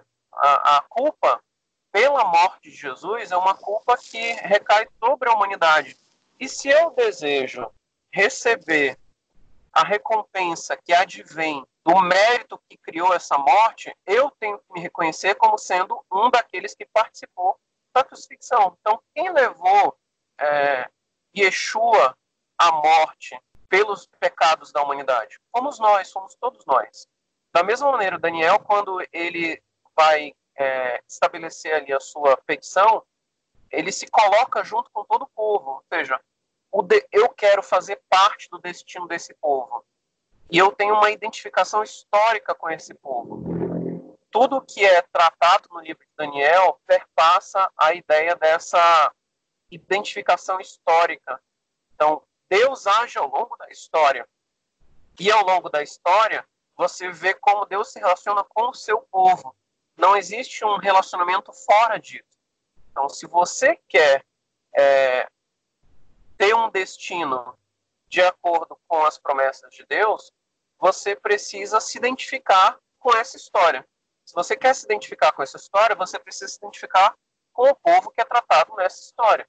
Você não pode procurar, não, eu, eu sou uma história independente. Deus fez uma aliança única exclusivamente comigo. Não, Deus só fez uma aliança, uma aliança no único sentido. Não dá para a gente criar uma outra aliança paralela. Então também Daniel ele não vai tratar da questão como sendo ele estando num patamar é, diferenciado. É, por exemplo, Daniel ele tinha é, revelações proféticas. Ele podia ter se incluído no, no grupo dos profetas. Profetas advertiram o povo. Então, na oração dele, ele não trata nisso, disso, nesse sentido. Ele diz: não, nós matamos os profetas. Nós não ouvimos o que os teus servos, os profetas, tinham para nos advertir. Pelo contrário, nós desobedecemos. Então, a, a atitude de Daniel é sempre no sentido de se identificar com esse povo, de se incluir. E, junto com a inclusão é, com esse povo, também receber a misericórdia que é destinada a esse povo. Não há promessa de misericórdia em relação a um outro povo. A consolação, né, que é a explicação, resposta do, do anjo para Daniel. Eu acho que essa parte, né, que é um pouco mais cheia de detalhes, né? A gente podia, não sei se vocês concordam, mas a gente podia é, ver verso por verso, né? Os detalhezinhos que tem em cada verso, tal, é, de uma forma assim, é, analisando os detalhes e tal, e depois a gente parte para a interpretação, né? Que seria, sei lá, a parte final da nossa, da nossa análise aqui dessa, dessa lição. E aí, então. É... Estilo Stefanovic, né? É, pode ser. Então, ó, primeiro, primeiro verso, que é o verso 20, né? Que ele, ah, que eu já falei, eu acho que é importante destacar isso, né? Que é a questão de que ele retorna para o tema do povo e da cidade. Né? Ele resume, né? Aquilo que ele falou na oração, que ele conclui a oração, né? Na parte da petição dele, é, ele conclui falando, né? Que Deus é, ouça, que Deus ali atenda, né? E ajude, auxilie o povo e a cidade, né? A reconstrução da cidade. ele fala isso. E aí quando ele estava fazendo isso, né? Orando pelo povo, pela cidade, o Santo, o Santo Monte, né? Como está implícita, né? A ideia da cidade. E aí vem o verso 21, que é então que Gabriel chegou até ele. E aqui um detalhe importante já, que é a questão da, da, a, da da visita pessoal de Gabriel, né? Então, a gente entende Gabriel, né, dentro tanto da tradição judaica quanto é, aí da, da, tradição cristã e das próprias escrituras, né, que não menciona muito o nome de anjos, embora existam ciências como a angelologia, que é uma bobagem, na minha opinião, mas não existe esse anjos que tem aí Uriel, Rafael, não sei o que, a, Bíblia nem menciona às vezes esse nome, não com a ideia de anjo, né? E aí, então, mas a gente tem um dos poucos anjos que são nomeados, porque é o anjo mais importante, né? Do, dos céus, né? Então, esse é o anjo Gabriel, né? A ideia de é, herói de Deus, força de Deus, né? O nome dele, o Deus é a minha força, Deus é o meu herói, poderia ser traduzido dessa forma o, o nome, né? E, e esse anjo, então, é o anjo mais... de Deus, né? Pode ser, é, que igual eram os, os giborim de, de, de Davi, né? Os valentes de Davi. Então, a, hoje a palavra moderna, hebraico moderno para herói é gibor, né? Que é, que é a mesma raiz aqui de, de Gabriel. E, então, o Gabriel, ele é o anjo mais importante que vem visitar pessoalmente é, Daniel, como a gente falou, não é uma visão, é agora ele fala, né, raiz, né? Ou seja, o homem Gabriel que eu vi a princípio. Isso é muito interessante, só, só uma, uma divagação aqui. Eu achei isso muito interessante porque é, é, o, o texto ele deixa muito bem claro que o anjo não tinha asas. É, que a gente tem essa imagem né, de que anjo tem asas e tal. E, e, isso é muito interessante, porque se o anjo tivesse asas, ele teria descrito isso, porque seria importante descrever é, porque seria algo sensacional na visão dele, né? Mas ele não descreve essas coisas. Ele, inclusive, ele descreve com, com a aparência de um homem, né? Raiz. Então, ele era um homem que chegou até ele, só que era um mensageiro, era Gabriel, o, o mensageiro que ele tinha visto anteriormente. Chegou e ele fala, né? É, a palavra af, né? Off, o verbo off, que é o voar, né? Ele veio voando rapidamente, né? É, até mim, né? E me tocou, viu, né? Viu, Rocha? Hã? É, vai ver que ele não tinha asas ainda porque ele ele errou na primeira missão que ele veio para perdeu as asas. Foi castigado não sei. Não é, é você tá brincando mas é, não é só para que a gente tenha essa imagem né de que anjo tem que ter asas tem que ter uma auréola na, na cabeça né? Mas aqui eu, é, dá para ver né, na inscrição de a forma que Daniel descreve o, o anjo é um ser humano normal né? Então a, a ideia é, é, a imagética que foi criada para ter asas é através de, de, da forma como eles como, como eles entendiam né, no passado é que eram seres que voam e como pode voar se, se tudo que voa tem asa né? então colocaram asa no, no, no ser que é aparentemente é humano né humanoide colocaram asas para explicar o motivo de que esses seres voam né mas não necessariamente eles têm que ter asas né? É, é, isso é só uma imagem que o ser humano criou para tentar dar uma explicação coerente né, na, na, visão antiga, né, do porquê que, que, que um ser humano consegue voar, né, se não tem como, né. Mas aqui é mais ou menos como um Dragon Ball, né. Então ele é um, é um ele voa sem asas, né. Então é, ele é um ser humano, né, que, que, que voa, é aparência humana que, que voa. Né? E Gabriel aqui, é, um, um ponto importante só que passar para vocês aí. Mas é um ponto importante que eu acho legal, eu falei, né? Qual é o único livro do, do Tanar que menciona o nome Gabriel? É o livro de Daniel. Aparece duas vezes, capítulo 8 e uma no capítulo 9, e as únicas duas vezes que aparece o, o nome desse anjo em toda a, a, Bíblia hebraica. E é interessante que a próxima vez que esse nome vai aparecer, que vai, obviamente, ser no Novo Testamento, é no livro de Lucas. E é a única vez que ela aparece duas vezes também dentro do livro de Lucas, quando ele visita primeiro a, a Maria, né? Na verdade, que a primeira é a. É, é, Isabel, né? Isabel? Sempre esqueço o nome. Não, é Isabel. É Zacarias mesmo. A Zacarias? Ah, então tá, certo, Zacarias. Então ele vai visitar Zacarias para falar para Zacarias, né, do filho e tal. E aí então, aí sim é a Maria, né? E aí vai explicar para Maria, né, que, que, que, ela vai ter um filho também, que vai ser é, envolvida pela sombra do Altíssimo, né? E é muito legal isso, porque assim, isso é, cria uma ponte né, entre o, o, os dois momentos, a, a, o início da profecia, o, né, é óbvio que a profecia não vai começar agora, né, mas assim, está muito mais perto de Daniel a profecia começar do, do que lá de, de Yeshua, né, do Novo Testamento. Então a profecia é, ela tem um início, que é quando Gabriel ele fala, e é o fim da profecia, que é quando ele aparece de novo para falar que o Messias então vai chegar, cumprindo a profecia de Daniel. Essas duas conexões são muito legais, assim dentro do texto, né? Do, da, da Bíblia, na verdade, né? Então, é, essa, essas expressões do momento em que um nome aparece faz sentido e, e, e, a gente vê coerência, né? O senhor falou a respeito das asas, mas na, na Bíblia os anjos são tratados como espíritos ministradores. A palavra espírito é vento. Sim. Então, como, uhum. que, como que ele veio voando? Ele era um vento, chegou voando, e depois ele se manifesta como sendo uma pessoa. Então, é, a, a apresentação antropomórfica dos anjos não quer dizer que eles tenham aquela forma, mas que eles se sim, apresentam sim. daquela forma. Né? Sim, sim. É, o livro de Isaías fala que eles tinham asas, né? Mas, como eu disse, é só uma forma, é, é, uma explicação. É igual a mesma, é a mesma coisa que, que muitos escritores falam, né? As costas de Deus, os olhos de Deus, o nariz de Deus, a mão de Deus. Não quer dizer que Deus tem essas, é, esses órgãos, né? Não sei se chama de órgãos, né? Mas esses, é, é, essas, essas, essas partes do corpo, né? Mas, mas é, é só uma forma de tentar é, descrever é, na linguagem humana aquilo que aparentemente se viu, né? Percebeu, né?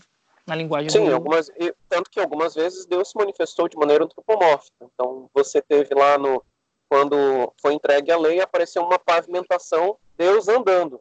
Se viu só os pés de alguém andando, mas não se viu a pessoa, não se viu Sim. o resto do corpo, mas houve uma apresentação antropomórfica.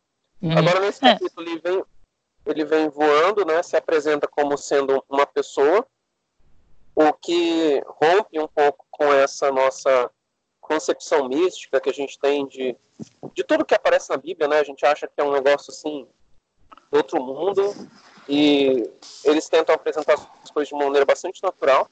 Então ele se apresentou como sendo um homem e ele vai falar com Daniel na hora do sacrifício da tarde, uhum. relembrando os períodos em que Daniel orava. Então Daniel a gente já viu antes no capítulo 6, ele orava três vezes ao dia. Então, provavelmente, essas três vezes ao dia eram as horas dos sacrifícios que ele praticava oração. Ele continuava é, observando que, enquanto não houvesse santuário, as nossas orações eram o sacrifício que a gente deveria apresentar diante de Deus. Então, ele Oséias fala isso. Horários... É, Oséias, exatamente. Hum. Então, no, ele apresenta no, na, em lugar dos sacrifícios, ele apresenta a sua oração, já que ele não podia apresentar o seu sacrifício. E na uhum. hora do sacrifício, ou seja, na hora que ele estava realizando que a sua oração. Que horas eram? Que horas eram? Três da tarde, não é? é exatamente, isso mesmo. Que tá é, bom, já que, tá, tá fera. Que, não, que inclusive é, é, um, é um ponto que chama atenção, né? O, uhum. o cumprimento da profecia, ele vai se dar a profecia da, das a profecia das 40, 70 semanas, perdão, ela também ela se cumpre com um evento que ocorre a essa uhum. hora, a hora do sacrifício da tarde, três horas da tarde, que é chamada hora nona, é uhum. isso, né? É. Hora nona, que foi a hora em que Jesus morre lá na cruz. Sim, sim, isso é. Não, essas conexões, eu não sei, mas eu vejo essas conexões assim como é, perfeição dentro da escrita, né? Eles colocando essas, essas, encaixando, né, como se fosse um quebra-cabeça muito bem montado, né? Então esses detalhes são importantes a gente perceber e colocar um texto é, em paralelo com o outro, né? Aí então um detalhe, mas um jogo que ele faz aqui que é legal e é bonito é que quando ele vai no versículo 2, né, ele fala que ele entendeu no livro do profeta Jeremias que o número de anos, né, que o povo ia ficar é Shivim Shana, que é 70 anos, na mesma ordem que a gente fala, né? 70 anos. Então, Shivim Shana. Então, é exatamente assim. Então, ele escreve dessa forma. Mas quando vem a resposta no final, eu falei né, que a introdução está conectada com a, com, a, com, a, com a conclusão, porque a resposta vai ser dada em tempo, que começa o capítulo falando de tempo e termina então sobre um tempo. E a resposta que o Gabriel dá para ele, ele diz, olha, o 70 semanas, e aí Shavuim, uh, Shivim. Então, e a gente tem aqui, o Ducan também coloca isso, né, que é um tipo de quiasma nessa nessas duas expressão, expressões, que é então a expressão Shivim, Shana, está em relação à expressão Shavuim, Shivim. E aí, por isso que há essa... Aí ele começa agora pela, pela quantidade de tempo, né, que é, primeiro é anos, ali a, como é que a gente chama isso, né? É o numeral e depois vem o tipo de contagem de tempo, que é ano. E aí depois, na resposta do, do anjo, a gente tem primeiro o tipo de contagem, que é semanas, e depois que vem o numeral, que anos. E, e o, e o Ducan vê isso como um tipo de quiasma, aonde o, o Shivim 70 inicial está em paralelo com o Shivim final, né, que é lá das 70 semanas, e o Xaná inicial, anos, está em paralelo com o Shavuim, semana, aqui da, da, segunda interpretação. Então a gente tem esse, esse paralelo aqui, por isso que ele foi construído de forma é, diferente, né? Primeiro é o numeral, depois o tipo de contagem, né? 70 anos, e depois é o contrário, é semanas, 70. Então a gente tem essa inversão que ele faz de propósito, exatamente para chamar a atenção de que há uma conexão da resposta com o que foi, com, com o que Daniel começou, o motivo da oração dele, que era buscar no livro e descobriu sobre o número 70. E o que levou ele a, é, a pesquisar sobre o número 70? O, a visão que ele teve, que ele não entendeu, porque para ele eram 2.300. E aí ele não conseguiu entender, entender ou encaixar esses 2.300 nesses 70 aí. Ficou confuso, e aí então ele faz a oração. E aí, então vem a resposta, e, e aí Deus, né, através do anjo explicando para Daniel, faz um jogo de palavras com ele. Né? Então, aquilo que tu pesquisou, que era ter os 70 anos, agora eu vou te dar semana 70. Então, tem esse jogo aqui muito interessante, muito belo, assim, no texto. E como tu falaste, eu já tinha anotado isso aqui, que, eu, que é muito legal no texto também, que é o jogo com números aqui que ele faz. Então, a gente tem é, alguns números que são importantes, mesmo que a gente não veja esses números, esses números eles estão na forma como ele construiu o texto, que ele escreveu o texto. E um desses números mais importantes deles é o número 7 inclusive o jogo aqui total com o número 7, né? É, como eu disse, né? Shavuim é um, uma, uma palavra, ou Shavua, né? Uma palavra que se, tem raiz no número 7, Sheva. E Shivim, que é 70, também é o plural, é como se fosse o plural de Sheva, que é que seriam 70. Todos os, esses numerais decimais, né? Você chama assim, né? É, é, se eu quero dizer, por exemplo, 50, é, então o, o, o, normal, o, número 5 é Ramesh, então eu coloco no plural, Ramishim, 50. Se eu quero dizer o número 80, 8 é Shimoné, então é o Shimonim, 80. Então, o plural, né, seria é, Shivim, então Sheva, Shivim, é 70. E, e a gente tem, então, o, algumas coisas que se repetem com o número 7 aqui. Por exemplo, a palavra povo, que é a palavra am, que é uma das centralidades do que do que faz parte da oração dele, essa palavra aparece sete vezes dentro desse capítulo.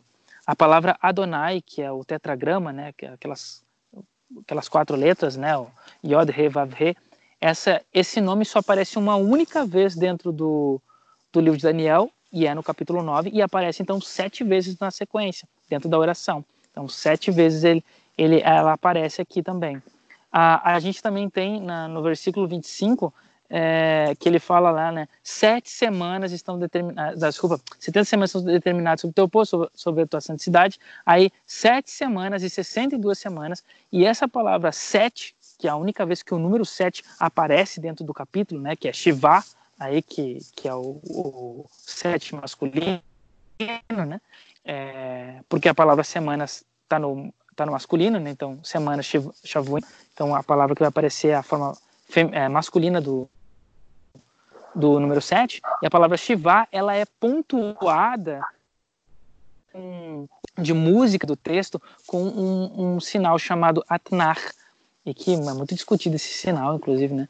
Mas o interessante é que esse sinal aqui, como alguns interpretam ele como dividindo, separando sete semanas de 62 semanas, são duas coisas diferentes. E aí, porque, por causa disso, a gente vai ter algumas interpretações que vão deslocar o texto. Eles, eles entende? Eles não, eles não entendem o texto como é, contínuo, mas como separado. Sete semanas é, aqui se refere a esse momento, é, 62 semanas a gente joga aqui nesse momento aqui, entende? Tá, existem intervalos, espaços de tempo entre um e outro, né?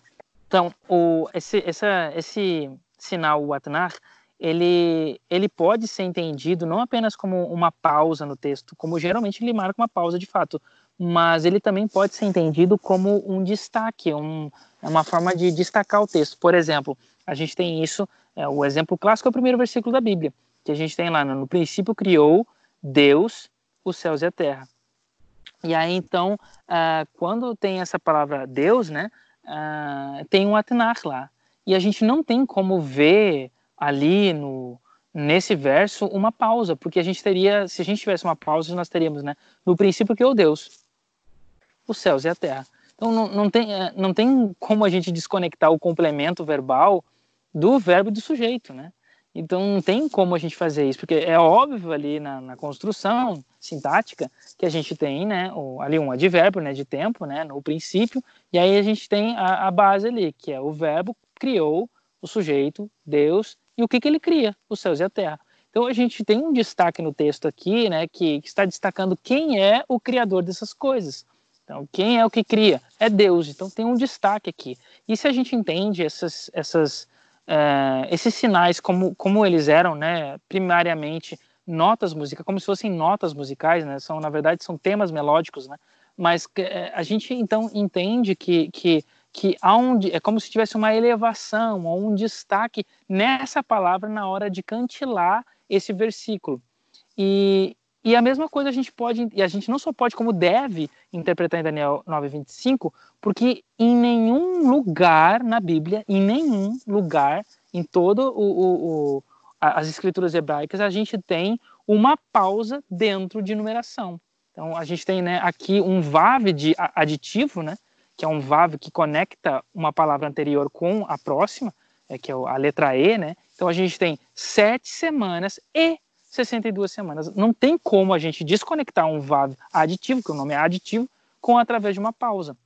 Então, qual é a única opção que a gente tem ali para essa para esse sinal em cima da palavra é, Shiva, que é a ideia de destaque. Se ele não pode estar separando, porque não pode, não faz sentido, assim como não faria sentido lá em Gênesis 1, aqui também a gente não poderia, porque não faz sentido na, na desconstruindo aqui. O, o, único motivo que muitos argumentam que essa desconstrução ali da, da sequência da, da profecia seria para tirar, né? Foi uma coisa feita pelos uh, pelos rabinos, né? Exatamente para tirar a profecia que se encaixa em Yeshua. Pode ser, poderia ser que alguém teria feito isso, mas eu prefiro acreditar que na verdade foi um destaque porque o texto em si ele está destacando o número 7. Então, destacar essa questão do Shiva aqui, como que é a única vez que a palavra sete mesmo ela aparece na profecia, faz total sentido, porque a profecia o tempo todo fala de 70, 70 anos, 70 semanas, são sete vezes o número, uh, o nome de Deus, sete vezes a palavra povo. A gente também tem aqui a questão do, uh, do ano sabático, que também relembra a ideia de sete, e o mais importante de todos, na minha opinião, assim, que é o detalhe do sete, é a forma como ele divide o texto. O texto é dividido em três é, partes, né? E o número três também é um número muito frequente dentro dessa, dentro, principalmente da, na questão da estrutura, né? Das palavras e, e da, ali da, das conexões, de paralelos que Daniel faz em, é, nesse capítulo.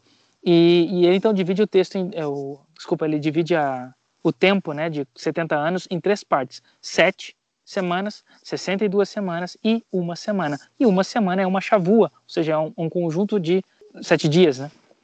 E aí então, e isso é muito importante porque o número 62 é um número morto aqui. E de fato, esse número não é somente para encaixar o primeiro sete com o último sete. A gente tem sete semanas, que são 49 anos, né? E a gente tem uma semana, que são sete anos.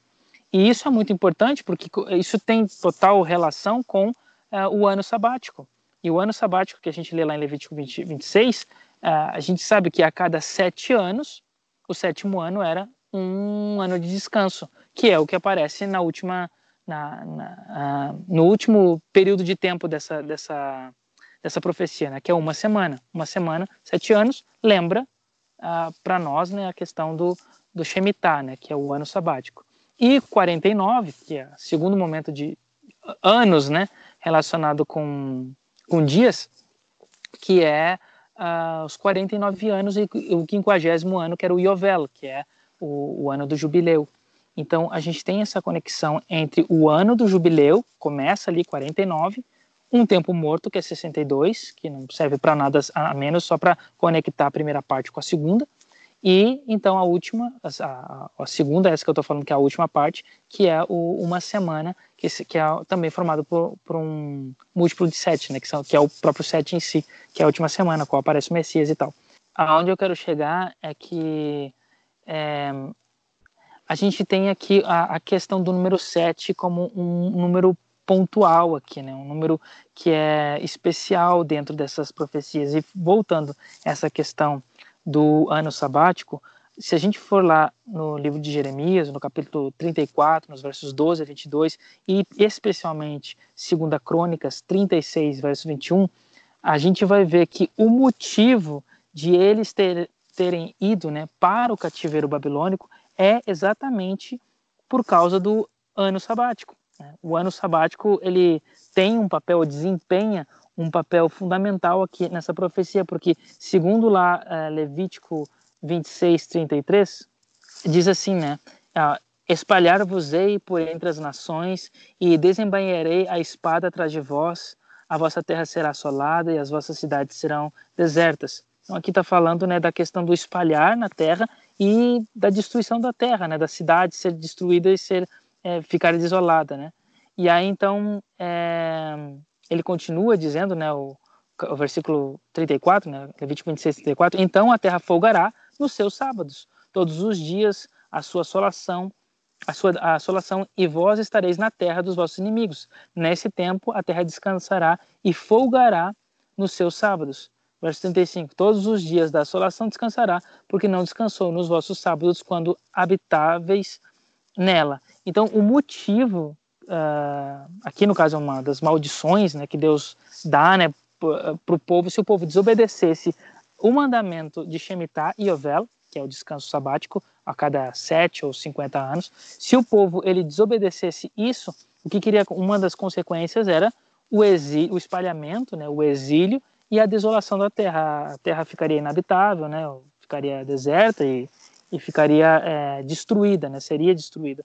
E lá no capítulo 36 é, do livro de Segunda Crônicas, no verso 21, diz assim, né, que é, quando Nabucodonosor levou os cativos para a Babilônia, é, até o tempo do reino da Pérsia chegar, aí no verso 21 diz por quê? Para que se cumprisse a palavra do Senhor por boca de Jeremias, até que a terra se agradasse dos seus sábados. Todos os dias da desolação repousou até que 70 anos se cumpriram. Então, por que que foram dados 70 anos? É como se durante é, 490 anos antes do cativeiro babilônico, o, a terra ficou sem descanso.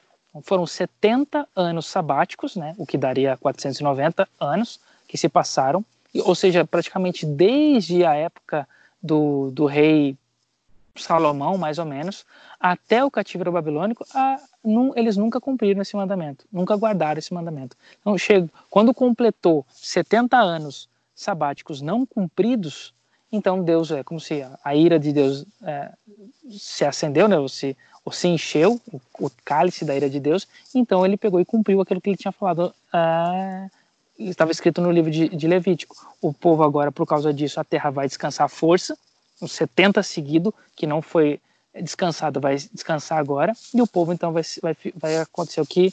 Ah, qual é o motivo de a terra não descansar? É o povo que não cumpre. Então a gente tira o povo daqui, a, a cidade fica deserta e agora ela pode descansar conforme eu tinha pedido. Então, é, isso é muito claro aqui na profecia, os, os, próprios profetas falam sobre isso, né? que esse é um dos motivos do porquê dos 70 anos 70 é, semanas né, estão conectadas dessa forma.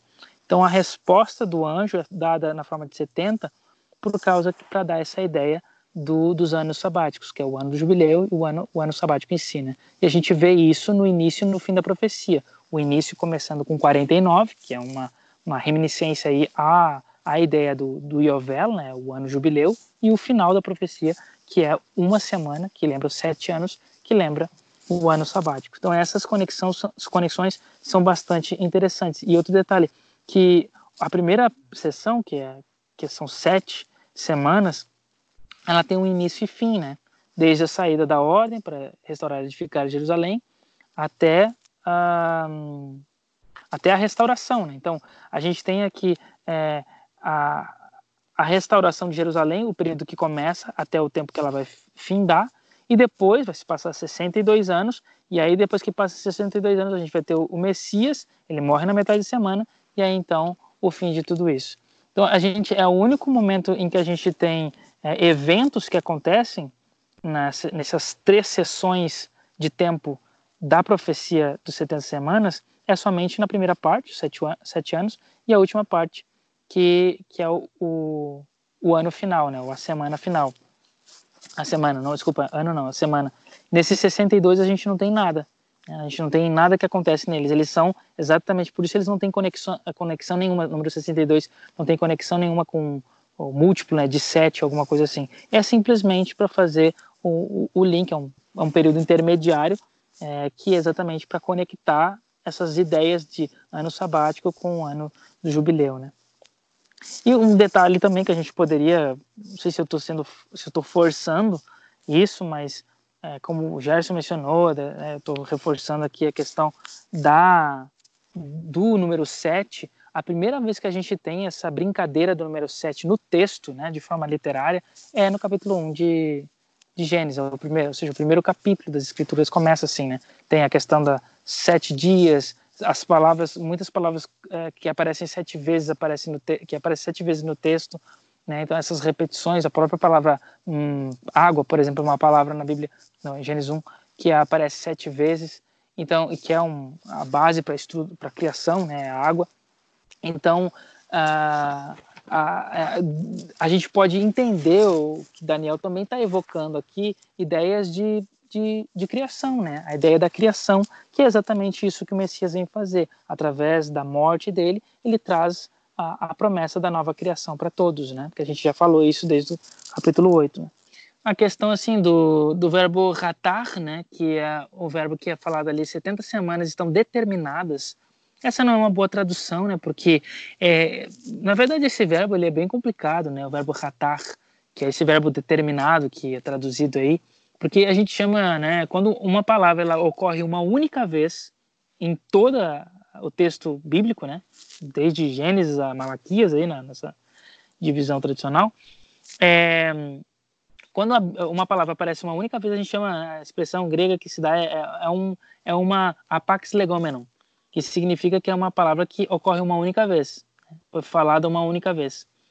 E essa é uma delas, né? o verbo ratar, que que eh, a gente fica assim, o que que essa palavra significa? Foi traduzida como determinado, mas assim, a gente tem pela própria tradução grega, né, a Septuaginta, e também através do hebraico mishnaico, né, o, o hebraico da, da, da, Idade Moderna, da, da, da Idade Média, e também com o aramaico, né, com a conexão com o aramaico também, uh, cognato, né, aramaico, a gente entende essa, essa palavra, porque ela é traduzida assim na, na, na Mishnah, como a ideia de cortar, né, cortar. Então, ratar significa literalmente, né, 70 é, semanas foram cortadas. É a, é a, é a é o significado mais próximo que a gente tem para esse verbo. E se foi cortado, a pergunta é cortado do quê? o que nos leva novamente a uma conexão com o capítulo 8 de Daniel. Porque se foi cortado, foi cortado de alguma parte que envolve tempo. E a única parte que envolve tempo, que já se passou, né, que já foi falada, e que não foi explicada, é o capítulo 8. Então a gente tem novamente, através dessa palavra, uma conexão com o capítulo 8. Né? Então, seja, essas esses 70 semanas foram cortadas das 2.300 tardes de manhãs, é, que, são, que seriam né, 490 anos, que foram destacados dessas 2.300 tardes de manhãs. E aí a, gente vai ter outras profecias que vão complementar a outra parte. Né? Se a gente entende que esses 490 anos é o início e um pedaço, né, quase no meio dessas 2.300 tardes, e a, e a outra parte que falta, onde é que estão? E aí a gente vai ter através dos 1.260 e 1.335 dias que vai aparecer, é, já apareceu, né? Vai aparecer de novo é, no final do, do, do, livro de Daniel, capítulo 12, né? E aí complementa essas, é, essa, esse espaço que falta, né? Que, que aqui vai só um pedaço e a outra e o complemento a gente vai ter, né? No caso, no capítulo, especialmente, né? No capítulo 12, né? Que eu destacaria ainda, assim, nessa questão da estrutura, assim, que eu acho bonito, assim, é a questão da, da resposta ali, né? Então, como eu falei antes, né, a questão da cidade e do povo, é assim que ele vai responder, né? 70 semanas estão determinadas sobre o teu povo e sobre a tua santidade. Então ele responde, o anjo responde para Daniel exatamente a preocupação dele, que era o povo e a cidade, como ele terminou a oração, como ele destacou de, depois. E é assim que ele é respondido. Então ele é respondido em relação ao tempo e ele é respondido em relação a esse tempo ao povo e à cidade, ao pecado do povo e à cidade que tinha o santuário destruído dentro dela. E a cidade em si estava destruída. E aí então e a outra forma como ele constrói aqui é muito bonita, porque quando ele fala assim, ó, 70 semanas estão determinadas sobre o teu povo, esse sobre o teu povo são duas palavras. E aí, e sobre a tua santa cidade, são três palavras em hebraico.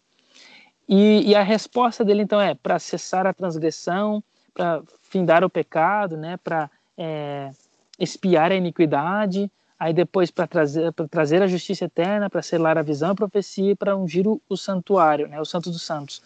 E, e muito legal é porque essas, é, a gente divide isso em, em grupos de três, né? Cessar a transgressão, o fim do pecado, espiar a iniquidade. Grupo de três. Isso está relacionado ao quê? Ao teu povo. E como a gente sabe disso? Porque todas essas expressões, cessar a transgressão, findar o pecado, é, espiar a iniquidade, são duas pa palavras, em hebraico, né? São duas palavras. E quando ele responde, né, trazer justiça eterna, três palavras, selar a visão e a profecia, três palavras, ungir o santo dos santos, três palavras, em hebraico, né? Então, são é, a primeira parte está relacionada com o povo e o seu pecado, e a segunda parte está relacionada com a cidade e o seu santuário. E a primeira parte, essa cessar, findar espiar, é uma é um viés negativo, né? É, então, cessar a transgressão é algo que é ruim, mas trazer a justiça é algo positivo. E um complementa o outro. Então, vai cessar a transgressão, mas e vai trazer a justiça. Vai findar o pecado e selar a visão uh, uh, e a profecia. E aí, espiar o pecado em paralelo com ungir o Santo dos Santos. Então, essas construções que a gente vê são muito belas. E isso vai estruturar a próxima parte do, da explicação da, da profecia em si, é, cada, o que acontece né, em, cada, em cada um desses períodos, né, do, do 7, 62 e última semana. Né. A partir daí, no versículo 20, é, é 25, né, 25, 26 e 27, a gente tem duas palavras que elas vão se repetir três vezes. E essas palavras elas vão estar conectadas com uma desses, desses temas, a temática do povo e a temática da cidade. E, e a palavra que a gente entende que está conectada com o povo é a palavra chavua, que é a palavra semana, porque a palavra chavua ela vai aparecer três vezes, né? No versículo 25 uma vez, no versículo 26 outra vez, no versículo 27. E a outra palavra que a gente entende que é a palavra que está conectada com a cidade é a palavra é o, é o verbo, né? Uh, karatz. Esse verbo ele significa um, seria também a ideia de cortar ou determinar, né? Determinar e cortar são palavras uh, que são semelhantes né, ao significado em hebraico. E essa palavra aparece três vezes também, né? não somente como verbo, mas também como substantivo, né? ela aparece também no versículo 20, 25, 26 e 27, só que relacionado com a cidade. Então, a gente tem lá né, que desde a, a saída né, do, da ordem para restaurar, para edificar Jerusalém, até o Messias, o príncipe, então, sete semanas e 62 semanas. Então, uh, durante, desde esse momento, né, isso aí é uma coisa que o centro disso, né, o, o tema disso está relacionado com o povo. O povo através do quê? Daquele que sai do povo e que vai trazer salvação para o povo, né? Que vai espiar lá a iniquidade, trazer fim ao pecado, que é o Messias, o príncipe. E aí, então, quando ele descreve a, sobre a cidade, ele fala as praças, as circunvalações, né?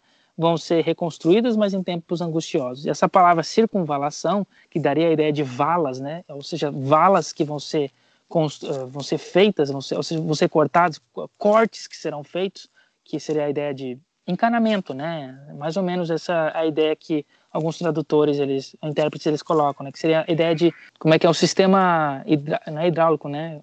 De água, né? Que seria que é a base para a vida, né? É a questão da, da, da, forma como se obtém a água. E é muito legal isso, porque quando se vem em Jerusalém, o princípio de toda Jerusalém começa numa fonte chamada fonte de Gihon, né? E é, a, e é nessa fonte que dá origem o motivo de Jerusalém ter sido construído, porque Jerusalém não tem rio nenhum perto dela.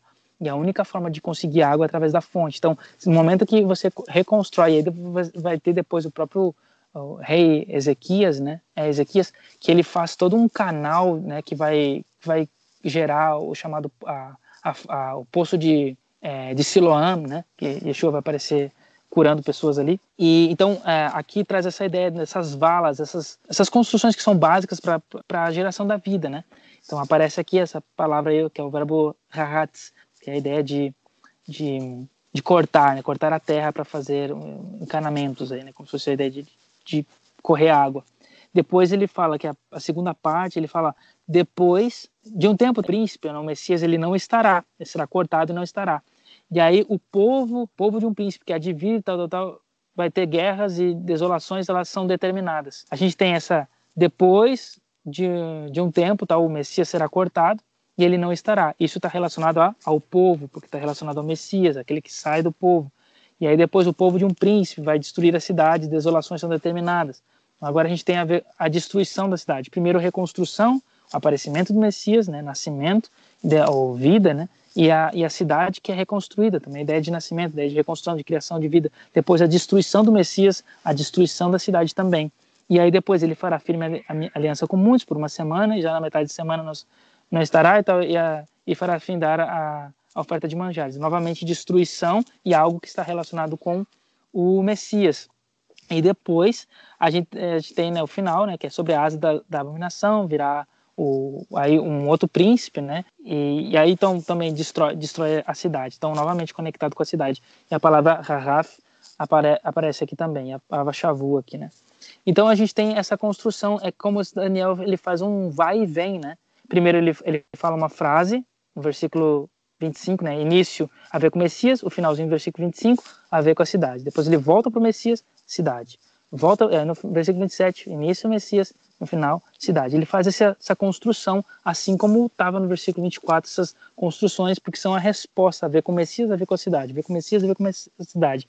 E o detalhe é que a palavra que destaca aquilo que descreve sobre Messias é a palavra chavua, que é uma unidade aqui de, de tempo, né, de medida de tempo, de, de, de contagem de tempo, né? Ou seja, é, ele tá, é, e a ideia é que é explicar quando que esse Messias vai chegar. E quando fala da cidade, ele fala do espaço.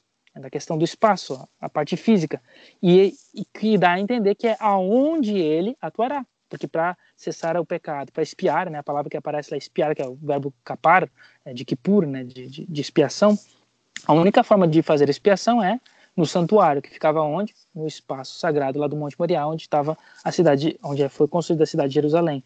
Então, o Messias atua ali. A gente tem essas duas respostas, né, de quando o Messias vem e de aonde ele atuará que é a cidade. E a gente tem esse movimento de subida e de descida aqui, que é o movimento de subida quando a cidade é reconstruída, o Messias aparece, né? E aí depois o momento de descida, que o Messias é destruído e a cidade também é destruída. Aqui isso é, tem a ver com o ano 70, né? Então a gente tem esse movimento de vida e morte, construção e destruição, muito bem claro no texto, e nos, assim, é, nos ajuda a entender melhor né, o que está sendo dito aqui, quem é, né, e que seria a próxima parte né, de, de interpretar esses quando que começa, quando que finda, e o que, que isso tem a ver com a gente, né? Eu tenho uma pergunta. Geralmente, como, como se aplica essa profecia das 70 semanas? As 70 semanas vão terminar no ano 34. O ano 34 é marcado pela morte de Estevão. O que, o que simbolizaria a morte de Estevão? Seria a rejeição final dos judeus à pessoa de Jesus, ao Messias Jesus, e a partir de então a adoção dos gentios como sendo para formar o povo de Deus. Então, marcaria aí o fim da era é, judaica e o início da era da igreja. Então, uhum. houve aí uma, uma troca do, do, do, dos judeus pelos gentios. Uhum. Uhum. Isso dá para ser defendido por essa profecia, por, esse texto, por esses textos? Então, pois é, né? Essa é uma, infelizmente, eu acho, né, que é uma visão clássica dentro da, da, pelo menos da interpretação adventista, né? Mas ela é incoerente em si mesma, né? Porque, por exemplo, o que é que determina um dos pontos fortes dentro da teologia adventista? O que, é que determina o, o, o fim, né? O, o, o que, que não é o fim, mas é o que, que aconteceu em 1844? Se a gente entende que essa profecia da das 70 semanas, ela é o início daquelas 2.300 tardes e manhãs. Então, que ela começa no ano 457, né? Sempre é 457, que é o ano do terceiro decreto lá é, persa, que é o decreto de Artaxerxes, que dá o, o estopim para tudo isso, que foi quando a, a ordem para reconstruir Jerusalém foi dada. Isso está no capítulo 7 do livro de Esdras também, e, que a gente já estudou, né? Envio sobre isso, inclusive. Então, uh, se a gente entende que começa assim e que aí, então, somando tudo isso, 2.300 ah, ali, mais os 457 ali antes da Era Comum, vai dar lá em 1844. E aí, que é, ou seja, voltando agora à questão que eu falei ali do Samuel Snow, que foi o que refez a interpretação de Guilherme Miller, e ele chegou à conclusão que a profecia se cumpria no dia 22 de outubro de 1844. E não aconteceu nada no, na história, Mas, dentro da interpretação adventista, uma coisa aconteceu, e que é muito importante, que é a visão, uma visão, né? Nessa, nesse ano aí, não lembro se foi no mesmo dia, mas é, a gente tem a visão no milharal de um, de um, de um, de um estudioso da época, né? um milherita aí também, que é o Irã Edson, ele teve, eles estavam cruzando o milharal para fazer um estudo e ao cruzar o milharal é dito que ele teve uma, uma suposta visão, né? E nessa visão, o que ele viu, a descrição dele, o que, o que para mim faz crer que, que a visão dele foi real, foi que uh, ele descreve o que, que ele viu, né? E ele viu uh, Yeshua passando do lugar santo para o lugar santíssimo. Isso foi o que ele viu. E isso é muito, muito interessante, porque a última pessoa que teve uma visão né, foi é, Estevão, e de acordo com a descrição de Estevão, no finalzinho ali do capítulo 7 de Atos, o que ele viu no final, né, de tudo que ele falou ali, da, da defesa dele, no final ele é apedrejado, ele tem uma visão, e ele fala que ele vê Yeshua entrando no santuário, ou seja, no lugar santo. E, e, então a gente tem esse, esse, esse momento, o Yeshua ele começa o seu ministério sacerdotal naquele momento. É como se ele ele findou o seu ministério sacrific, sacrificial, né, o sacrificial, sacrificial hum, na cruz. E aí então ele, ele, ele tira as vestes de cordeiro, coloca as vestes de sacerdote e ele começa agora nos céus a ministrar uma nova função. Aqui na terra, função de cordeiro. Lá no céu, função de sacerdote. E então, é, é, o que marca esse início desse ministério sacerdotal celestial de Yeshua, que é Miguel, diz também descrito em Daniel, é exatamente a visão de, de Estevão. E o que marca, então, o momento em que ele deixa o serviço diário para se concentrar no serviço anual, que é o serviço da expiação, é a visão de Irã Edson, que acontece em 1844. Então, a visão de Irã Edson é um complemento da visão da última visão. E exatamente, na minha opinião, isso que conecta um pedaço da profecia com a outra, né? o fim das, das, das 70 semanas e o fim das uh, 2.300 tardes e manhãs. É exatamente essas duas visões. A visão de entrada no, santuário, no santo e a visão de entrada depois no Santíssimo e, e inaugurando, né, iniciando o trabalho da, do dia da expiação que está em atividade até os dias de hoje. Então, na minha opinião, não tem nada a ver porque a Bíblia não está falando dentro aqui fala de cessar a visão, mas não fala de rejeição do povo, substituição do povo. Isso é uma mera é, interpretação que, na minha opinião, é preconceituosa, baseada em ideias, né, que a gente que as primordiais aí seriam, seriam marciônicas, né? Ou é Marcião, né? Que é o, é o pioneiro desse tipo de interpretação chamada supersessionista, que é essa divisão de seções, né? Um grupo que é celestial, que é os cristãos, e um grupo que é terrestre e que rejeitou a Yeshua, que são os judeus e, e o povo de Israel em si. E então, é, essa interpretação é totalmente preconceituosa e é uma interpretação que a Igreja Católica vai copiar na época das Cruzadas, né? Uh, isso tá, aparece na própria divisão do, do, texto bíblico em Antigo e Novo Testamento, que, que Eusébio ele, ele dividiu, chamou o texto dessa forma, e ele coloca lá com essa expressão, porque, porque aquilo que é antigo pertence aos judeus maus e aquilo que é novo pertence aos cristãos bons. E aí depois o próprio Jerônimo, ele vai colocar esse tipo, essa, essa nomenclatura dada por Eusébio, ele, incorpora isso na Vulgata, que se dissemina, e a gente tem até hoje, né? E, e então a gente vê que é mais uma interpretação é, preconceituosa e uma forma de corroborar isso é porque Paulo viveu depois, inclusive possivelmente foi até um dos que apedrejou Estevão. Paulo viveu depois, viveu tempos depois de Estevão já ter morrido, e Paulo ele escreve no capítulo 11 de Romanos que os judeus foram rejeitados, não de forma alguma é o que ele responde, né? Então, se houve uma rejeição de, de judeus na a, no ano 34, não é corroborada por, pelos escritos paulinos, especialmente no capítulo 11, né, onde ele descreve com mais propriedade sobre esse assunto. Então, na minha opinião, na minha interpretação, não tem nada a ver essa interpretação da rejeição no ano 34, mas sim da, do que é o mais importante. Não é o, o que está acontecendo aqui na Terra, é o que está acontecendo lá no céu. O que acontece lá no céu é o ministério sacerdotal de, de Yeshua. Só para complementar, as interpretações que, que existem, pelo menos são quatro interpretações do capítulo 9. Uma é a interpretação simbólica. A interpretação simbólica entende tudo como simbolismo, não é literal, nada é literal, é tudo simbólico. Então não tem, não tem como marcar tempo nenhum, contar nada, porque é tudo simbólico. Outra interpretação é dispensacionalista, que entende a primeira parte como literal ali, e aí geralmente começa ali pelo ano 457, o terceiro decreto é, de, é, dos persas, vai até Yeshua, mas aí depois, a última semana, eles deslocam lá para uma semana antes do milênio começar, né? Que é quando vai ter o arrebatamento secreto. Então, acontece o arrebatamento secreto, então se passa sete anos, é, na metade da semana vai aparecer o anticristo, que no caso aqui, esse Messias que é cortado, que o príncipe que é cortado não é Yeshua, seria o anticristo, e aí então esse anticristo vai agir por mais três anos e meio, e aí vem o milênio. É, então, essa, essa é interpretação dispensacionalista. A outra, que é uma interpretação do meu professor aqui, que eu tenho aula de Daniel, e é a interpretação histórico-crítico.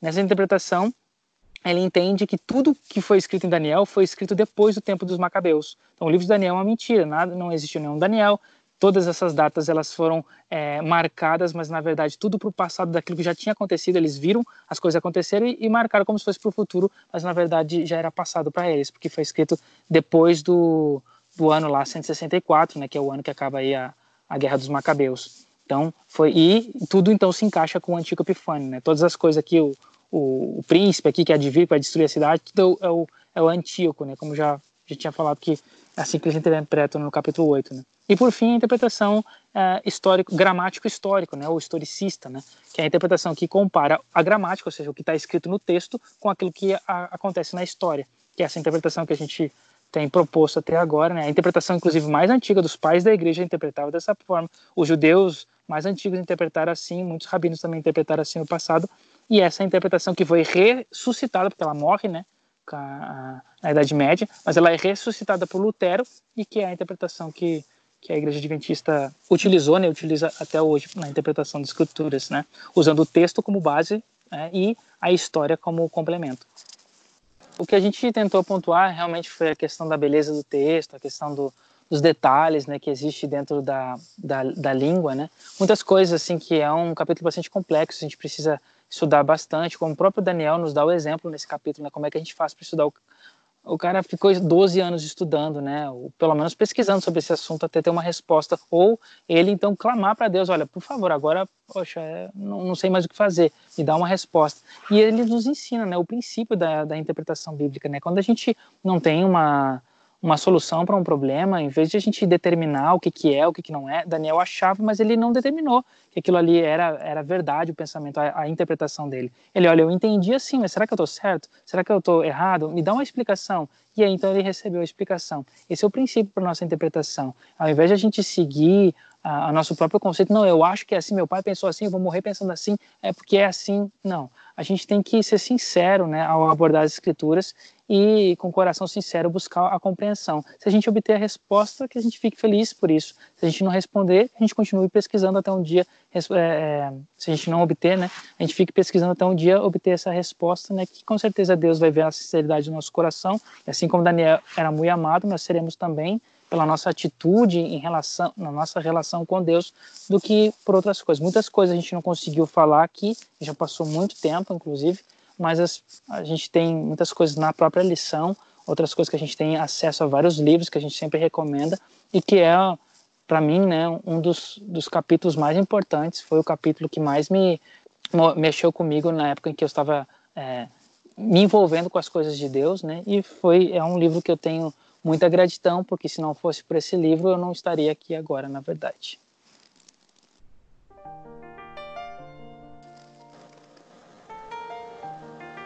O, o Roche William fez aí uma espécie de introdução ao tema da lição do próximo trimestre já. Como estudar as escrituras, como interpretar ah, é. as escrituras. Interessante. Agora, dá a dica de livros, né?